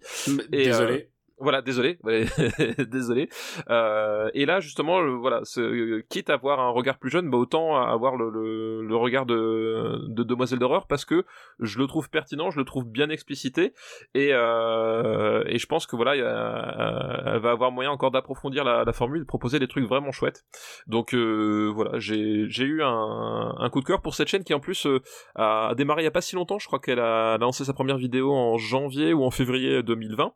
Donc euh, euh, c'est vraiment en train de se faire et c'est au moment où, euh, où justement c'est euh, on, tombe sur un sur un youtubeur cinéma qui est qui est pas empêtré dans dans dans, dans beaucoup d'affres de, de sa communauté du, du, du paraître. Enfin voilà c'est à la fois très spontané et très réfléchi et je trouve l'angle vraiment bien bien exploité. Donc voilà demoiselle d'horreur. Je vois pas de qui tu parles parce que moi le seul critique cinéma que je connais c'est Quix et, et, et, je te rappelle qu'il y a que deux films. Il y a Magnolia et euh, c'est quoi et le déjà Baltringue. Et le Baltringue. non, il y a le Baltringue. Ah donc il y a un troisième film, c'est euh, le film là, sur les jeux vidéo de, de Disney là, le Wreck-It Ralph. Voilà. Ah oui, ouais, c'est ça, exactement. 9 sur 10 sur Sens Critique, voilà. Eh ben, de toute manière, il nous entendra dans 3 ans. sais, d'ici oui. là, dans 3 ans, qu'est-ce que sera, qu'est-ce que sera la Californie? Oui, est-ce qu'il y aura encore la Californie? On ne sait pas. On ne sait pas. On souhaite, on souhaite quand même qu'il y ait. Parce bah que, oui, voilà. oui, oui, oui. Mais euh, c'est vrai qu'en ce moment, on va dire que c'est un peu chaud. Exactement. Euh, moi, je vais euh, recommander. D'abord, j'avais des jeux à recommander, mais je vais peut-être me le garder pour la prochaine fois. Je vais recommander un, un DVD. Euh, on m'a fait parvenir la galette, et euh, je suppose que le produit final est de toute beauté, comme on dit. Mais je suppose, hein, mais moi j'ai. C'est un film d'un réalisateur que j'adore et je, je crois avoir déjà vu quand j'étais petit ce film, mais du coup ça m'a fait plaisir de le revoir et de le montrer à Madame et euh, et à ma belle-mère aussi qui était là et euh, tu sais, j'aurais dit, hey, on va mater un film, et euh, voilà, et je leur ai montré un film de William Wyler. Alors, j'adore William Wyler. William Wyler a juste réalisé un de mes westerns préférés, juste ça. Et peut-être qu'un jour, peut-être qu'un jour on va en parler. Euh, je sais pas. Peut-être qu'un jour, effectivement. Est-ce que ah, il faudrait qu'on fasse les années 50. Mais vous connaissez tous William Wyler parce que c'est aussi euh, le réalisateur de Ben Hur. Oui, ben... j'aime beaucoup ta prononciation de Ben Hur. Ben Hur. ben, moi je pense qu'à l'époque il disait Hur, je pense. en tout cas, c'est le réalisateur de William Wyler, qui est plutôt habitué des, des grands effets, on va dire, des grands enfin du cinémascope, on va dire. Et là, euh, c'est un film qui s'appelle La Rumeur, qui s'appelle en anglais The Children's Hour, et qui, qui met en scène Audrey Hepburn et Shirley MacLaine en directrice d'une école de jeunes filles d'une banlieue assez cossue aux États-Unis. Audrey Hepburn est sur le point de se d'épouser un, un fabuleux, un très séminant euh, docteur joué par James Gardner. Une, une des filles euh, de, bah, de, de cette école de jeunes filles veut se venger parce qu'elle arrête pas de se faire, euh, elle arrête pas de se faire punir et parce que c'est une, c'est une vraie, c'est une vraie menteuse. Il y a des kleptomanes et des menteuses. Elle, c'est une vraie menteuse. C'est vraiment le, le, le petit serpent. hein. Elle le joue de manière impeccable et elle décide de faire naître une rumeur. Ah, Et Ah, évidemment, la rumeur. et évidemment, tout part en vrille dans cette Amérique ultra puritaine euh, des années 60. C'est une adaptation d'une pièce de théâtre, donc euh, d'où l'unité de l'unité de lieu. C'est un film très très beau, mais presque, euh, j'ai envie de dire en termes de montage, on, on est presque dans le on est presque dans la nouvelle vague en fait. Genre il y a des moments où genre des montages tu fais wow qu'est-ce qui s'est passé c'est du pré nouvelle vague c'est très intéressant à voir et euh, bah, ce qui va se passer c'est que bah, il va naître une rumeur alors euh, la rumeur évidemment euh, c'est que c'est que c'est un film sur le c'est un film sur l'homosexualité et qui à ce titre-là est passionnant parce que euh, c'est un sujet qui n'a pas euh, pi- pignon sur rue à Hollywood à l'époque. Oui, tout à fait. ouais. Genre le mot homosexualité n'est même pas prononcé en fait. Euh, Jusqu'à un certain moment, les les homosexuels étaient représentés de manière genre c'était toujours euh, entre guillemets contre nature, c'était toujours les les démons. Euh, Il y a un truc qui va pas changer, c'est que évidemment, et ça c'est pendant des années, je m'en suis rendu compte euh, en regardant par exemple les documentaires de euh, de Max Donzel là-dessus sur euh, sur la manière dont on avait à l'envoyer des signaux à la communauté homosexuelle alors que on n'avait pas le droit d'en parler c'est que euh, il y avait des il y avait des clés pour les pour les voir ces films là en l'occurrence euh, ça rentre dans le cliché du euh, évidemment ça va mal se finir évidemment les homosexuels sont toujours malheureux dans ces films. Et, quand tu quand tu as vu ce cliché et quand tu vois toujours les personnes qui souffrent dans les films tu fais ah ok. En fait en fait en fait c'est un cliché qu'on me resserre depuis des années et euh, c'est un film de son époque. C'est un film des années 60 c'est un film vraiment magnifique et qui euh, avec sa subtilité, je dirais encore de l'époque, est vraiment brillant. Il y a vraiment Audrey Hepburn, elle le joue de manière assez euh, ultra intelligente, ultra subtile. C'est vraiment on- à quel point c'était une bonne actrice, quoi. Qui elle sur Shirley MacLaine est, est super. C'est très étonnant de voir Shirley MacLaine, alors que moi j'étais toujours habitué de voir Shirley MacLaine euh, gamine en fait, tu vois. Et là, là, Ouais. c'est un rôle d'adulte. C'est un très très beau film. C'est un film. Si vous vous intéressez au sujet de ce que c'est que d'être homosexuel dans les années 60, c'est passionnant. Euh, voilà, c'est euh, c'est un beau film de William Wyler. C'est c'est un mélo et en même temps par moment c'est filmé comme si c'était un thriller. D'accord. Eh ben, Donc écoute. vraiment c'est c'est moi j'ai- j'ai je pense que ça vaut ça vaut vraiment le le la la, la revoyure. Euh, voilà, je l'ai montré euh, j'ai montré un, un public un public d'élite évidemment. Je dis ça au cas où euh, écoute. Et, euh, et et tout le monde a, et tout le monde a apprécié à sa juste valeur et c'est vraiment un film qui mérite euh, d'être vu. La la remasterisation 4K euh, Blu-ray est super. Genre, c'est, c'est, c'est, ça, ça me fait tellement bizarre de revoir ces films que j'ai, que j'ai, j'ai des vagues souvenirs d'enfance et tout d'un coup, avec une image tellement nette qu'on a l'impression que ça a été tourné hier. euh, je trouve ça me, c'est, c'est presque ça, me, presque ça me surprend à chaque fois. Oui, bah c'est- oui, c'est vrai que ça fait bizarre de redécouvrir. euh, Tu sais, c'est comme j'avais euh, j'avais discuté avec euh, dans un autre registre, mais avec euh, François Co euh, tu- de plein de trucs, et notamment à un moment donné, on est tombé sur The Killer de John Woo, et qui me disait, euh, en fait, moi, je l'ai je l'ai pas revu depuis euh, l'époque de la des, des vieilles VHS, Des VHS, pourries. bah oui. Euh, et, et j'ose pas le revoir en, en HD parce que euh, ce serait plus le même film pour moi, quoi. Bah, ça perdrait un peu de son cracra, c'est sûr et certain. Voilà. Et euh, bah là en l'occurrence voilà, c'est un il est sorti en, en juin donc euh, mauvaise est-ce que c'est une mauvaise période pour sortir des trucs? Est-ce que c'est un moment c'est un moment pour acheter? Si vous voulez acheter un un beau film, un film de William Wyler encore une fois, euh, j'adore William Wyler. Un jour, euh, j'espère qu'on en fera des films de William Wyler. Putain, Bah, il faudra en faire. faudra faudra en faire. Mais bon, dans les années 60, euh, c'était déjà la fin hein, pour lui. Ah bah oui, c'est un peu. euh, Donc voilà, c'est chez Wildside et euh, et je vous et je vous le recommande chaudement. C'est un beau film, c'est un beau film. C'est c'est cruel. Évidemment, Bah, on- comment on- comment pouvait-il en être autrement? Ouais, c'est ça. Et puis en même temps, aujourd'hui, on vous a prouvé qu'on aimait les films cruels quand même. C'est vrai, putain, on est l'épisode des films cruels. On vous a prouvé que être cruel, ça nous dérangeait pas trop, nous. Voilà.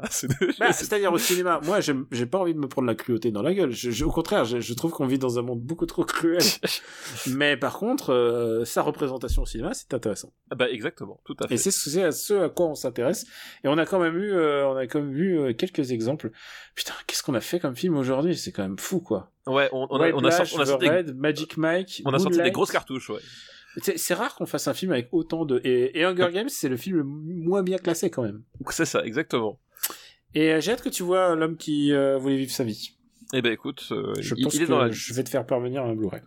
Ça marche. Bah voilà, c'est tout pour aujourd'hui, c'est tout pour cet épisode. On remercie les patriotes, Oui, euh, merci. ceux qui euh, ceux qui donnent sur patreon.com/rpu et qui bénéficient euh, bah, d'une diffusion euh, plus tôt euh, de l'épisode. Si j'ai réussi à le monter à temps, en général, euh, je- à samedi, samedi vous l'avez avant que ce soit lundi déjà. Et surtout, il y aura des bonus euh, pour les autres euh, pour les autres patriotes puisque on, on a enregistré un bonus sur Tenet. Euh, que tu C'est n'as pas mis dans ta reco bizarrement. Non, bah non, j'ai pas, j'ai pas mis Tenet dans Marocco. C'est voilà. bizarre, hein. Genre, c'est un film qui, moi, je recommanderais de le voir, hein, mais Bah, c'est, c'est- c'était, un- c'était mon film le plus attendu de l'année, mais il atterrit pas dans les recos, tu vois. Voilà. Ah, euh, est-ce que c'est Pour en savoir plus, devenez patriote. Ah, t'as vu ça Putain, Ah putain, Ah, eh, putain, c'est le moment le plus commercial que t'as fait de, de Ah, toute ouais. l'histoire. Eh, au bout de quoi 100, 100, voilà, 122 épisodes, il était temps. Il était temps de comprendre comment marche le commerce ah, après deux heures de podcast. Vraiment, bravo. tu sais quoi, je vais aller à ma fenêtre et j'attends et j'attends 21 heures pour t'applaudir. C'est ça. Allez, euh, euh, bah merci papa, merci à tout le monde qui nous Bah, avait merci écoutés. à toi. Merci à tout le monde. Euh, pour faire parvenir des listes euh, Super Ciné Battle. Euh, battle at gmail.com euh, on vous remercie de votre fidélité. Vous pouvez retrouver la liste la master list que je mets à jour euh, sur le site officiel donc euh, supercinébattle.fr et vous nous, nous pouvons- vous pouvez nous retrouver bah, sur euh, sur Apple Podcast et toutes les applis dédiées au podcast. Euh, Stéphane est-ce que tu veux nous dire où, où on peut te retrouver? Bah euh, oui, vite fait, dans le Growlcast, dans le Rocktogone, dans After Eight, dans euh, Parle à mon Luc, sur Gamecult, où j'ai signé dernièrement le test de NBA 2K20, que est-ce que vous c'est pas ton premier test depuis euh, depuis quatre mois là? Euh, si, ça doit être ça, quelque chose, ouais, effectivement. ouais, ouais. ça fait bizarre hein Ouais, ça fait bizarre. ouais. Ouais. Donc euh, voilà, euh, un, un jeu que je ne vous recommande pas. Euh, et puis voilà, puis après bah, Super Ciné Battle euh, comme d'habitude.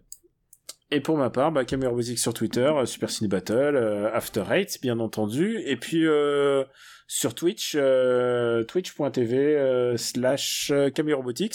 Et puis euh, il reste quelques MDR, vous pouvez les écouter. Euh, on a on a parlé de Effacer l'historique, qui était une de mes recommandations. Puis euh, on a vu les, les fameuses euh, comédies polémiques, à savoir énorme, Ah avec oui. Jonathan Cohen. Et puis, puis le reste, on vous tiendra au courant. De toute manière, je crois que tu prépares un bouquin. Oui, tout à fait, tout à fait. C'est pas encore officiel, tu peux pas dire. Je peux pas dire de, de quoi il s'agit, mais euh, il y a déjà beaucoup de pages dedans. Ça, ça m'effraie. Je- J'en suis qu'au deuxième chapitre et il y a déjà beaucoup de pages. Je pense que c'est pas rentable. Je pense que c'est pas rentable, mais euh, mais tu vois, euh, voilà, après une rentrée comme on a subi et une fin d'année comme on a subi, je, je pense que c'est c'est mon refuge, c'est- l'endroit où je me sens bien. Tu sais quoi, tu me motives. Je vais écrire un bouquin aussi. C'est voilà, c'est l'endroit où je me sens bien, Allez, voilà. je Et puis écrivons tous des bouquins. Voilà. J'espère qu'il sera aussi bien que le précédent. Bah j'espère qu'il sera peut-être même mieux. Bah oui, Qui bien sait sûr, bien sûr. Qui sait Euh, on a. Oh putain, tu sais quoi? On a... euh, C'est quand que tu dois l'annoncer? Parce que j'ai. euh, Je C'est sais pour savoir pas. si je peux lancer des films de, de, de- de- qui sera dans le bouquin. Euh, je Oh, pense ce que teasing, c'est vraiment dégueulasse. hein. je pense que ça doit être, je pense que ce sera annoncé peut-être aux alentours de, de, de mois de décembre, j'en sais rien. Euh, peut-être plus tard. Parce que je dois, je dois rendre le, le manuscrit euh, en février. Donc, écoute, je sais pas quand ce sera annoncé, je sais pas. D'accord, ok. Bon bah écoute, je vais laisser tout ce teasing. hein. Oui, voilà, voilà. Tu te débrouilleras avec les autres qui te demanderont ce que c'est. et euh, bah voilà, c'est tout pour euh, c'est tout pour aujourd'hui. Merci de nous suivre, merci de nous apprécier, et merci merci d'en parler autour de vous surtout. Euh, on vous embrasse très fort et on vous dit surtout bon courage pour cette rentrée parce qu'elle n'est pas finie. C'est une rentrée en, en plusieurs étapes, j'ai envie de dire. C'est donc vraiment bon courage, on pense à vous et on vous embrasse très fort. Ciao. Ciao à tous, merci, merci.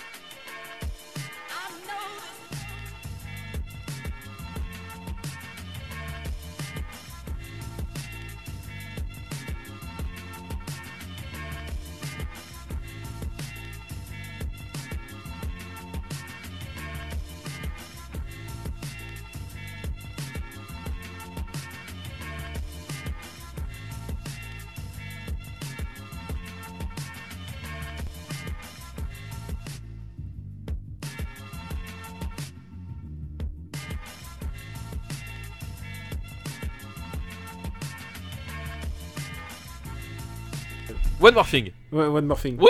tu sais. Eh, Stéphane, Stéphane, Stéphane, j'ai pas tout oublié. Eh, tu sais quoi? Il y a un truc que j'aurais dû mentionner et que j'aurais bien voulu mentionner et que j'ai oublié de dire. ouais. Puisqu'on parle beaucoup de Snowpiercer, Oui. bah, figure-toi que je présente Snowpiercer et un autre film. Euh, c'est le 2 octobre au cinéma, euh, le Ciné 7 d'Elancourt. Eh ben. Et Eh ben euh, c'est euh, c'est pas loin de 50 ans en Yvelines. C'est dans les Yvelines, figure-toi. Est-ce que Euh, t'es est-ce que t'es vacciné? C'est ça la question. que Moi je me Alors pose. bien sûr, non seulement ça, mais en fait, euh, j'ai déjà été là-bas, figure-toi. Je, je- je connais. Et tu sais quoi? Un de mes meilleurs potes, quand j'ai dit le nom du ciné, il a dit putain, j'ai vu tellement de films là-bas. et il a essayé de me faire genre Indiana Jones et la dernière croisade, tu sais, genre les gros classiques. euh, quand on avait 12 ans, il les, il les a vus là-bas parce qu'il est de là-bas. Donc voilà.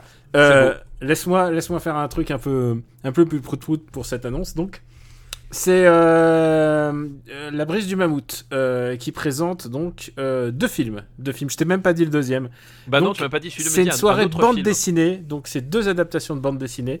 Les deux films, c'est Snowpiercer que je suis ravi de revoir et Scott Pilgrim vs The World. Donc deux adaptations de BD que j'aurai le l'insigne honneur de présenter.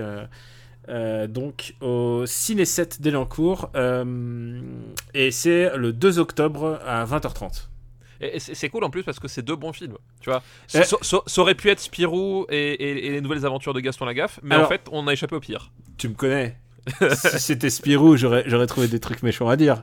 Mais aussi des trucs gentils. Tu sais, j'aurais essayé de sauver quelque chose. Tu sais qu'il y a, il y a des trucs à sauver sur Spirou. Et je te rappelle que c'est un film des années 2010, donc on peut en dire du bien aussi. si quelqu'un le met dans une liste, on- je, je le prendrais, tu vois. C'est... Ouais, bah, alors ça, ça j'en doute pas une Et seule je suis sûr qu'il y a une liste, mais le problème, c'est que j'ai envie, j'ai pas envie que, tu, que ça soit un devoir de vacances. Je veux que tu l'aies vu spontanément dans la joie à la bonne humeur. La probabilité pour que ce genre de choses arrive étant assez basse, hein, j'avoue. C'est vrai qu'elle est basse. Et euh, je te rattrape par le col aussi pour euh, juste pour te dire un truc, c'est que euh, le, le film dont j'ai parlé dans ma recommandation qui s'appelle La Rumeur, donc The Children's Hour, donc le film de William Wyler. Et donc euh, ce film, La Rumeur, euh, bah, il y a une des comédiennes qui joue, elle a, elle a 12 ans ou 14 ans dans, dans ce film, et elle joue dans un classique dont on vient de parler il n'y a pas si longtemps. Euh, ouais, dans un épisode précédent, euh, c'est Veronica Cartwright. Est-ce que ça te dit quelque chose? Euh, Veronica Cartwright, oui, effectivement, ça me dit quelque chose, mais alors on en a parlé dans quoi récemment? Eh ben, c'est Euh. Lambert. C'est Lambert dans no- le, le navi- la navigatrice du Nostromo. Ah oui, exact. Et elle a Exact. joué dans pas mal de classiques en fait. Exact. Elle a joué dans pas mal les euh, In- Invasion of the Body Snatchers, enfin tu vois ce genre de trucs. Et elle a aussi joué dans Alien. Donc tu vois de William Wyler à, à Alien, Ouais, il y a qu'un pas. il y a quand même un, un destin. Bon après, euh, et- et ce qui est intéressant, c'est de voir comment les, les enfants jouent de manière complètement machiavélique dans ces films. bah, alors, je c'est pense, c'est parce que c'est leur vraie nature. je pense que Les, c'est les enfants honnêtement, sont machiavéliques. c'est euh, c'est le, le- les enfants les plus mani- machiavéliques que tu verras. D'ailleurs, euh, euh, Cartwright joue aussi dans Les Oiseaux d'Hitchcock. N'y Elle, elle jouait, euh, elle jouait à une enfant. Il y a pas de hasard. Il n'y a pas de hasard. Je pense qu'il Est- Est-ce qu'elle a joué dans le village des damnés? Parce que là, ça ferait la totale quand même. Non, je, je, je, je, je pense pas. Faut que tu revoies sa filmo, mais non, je, je pense pas quand même. Non, elle a joué dans Money Talks, par exemple. D'accord, oui. Qui est, qui est, dans- qui est aussi machiavélique à sa, à sa manière. Qui- qui- à, à sa manière, effectivement. Et bah voilà, bah écoute, euh, euh, je crois qu'on est bon, on va pouvoir déco. Tu Bah vas écoute, pouvoir je reprendre pense... une activité normale. C'est ça. Merci PPDA. c'est vraiment une référence de vieux. hein, c'est- C'est- Là, mais c'est- eh, qu'est-ce que tu es sinon vieux? Parce que. Bah oui, moi je, moi je suis un, je suis un vieux. Que veux-tu? Mes, mes cheveux me trahissent. Bah aussi, c'était que les cheveux. Bon, bisous mec. Allez, ciao. Ciao. Une production Airpaloo.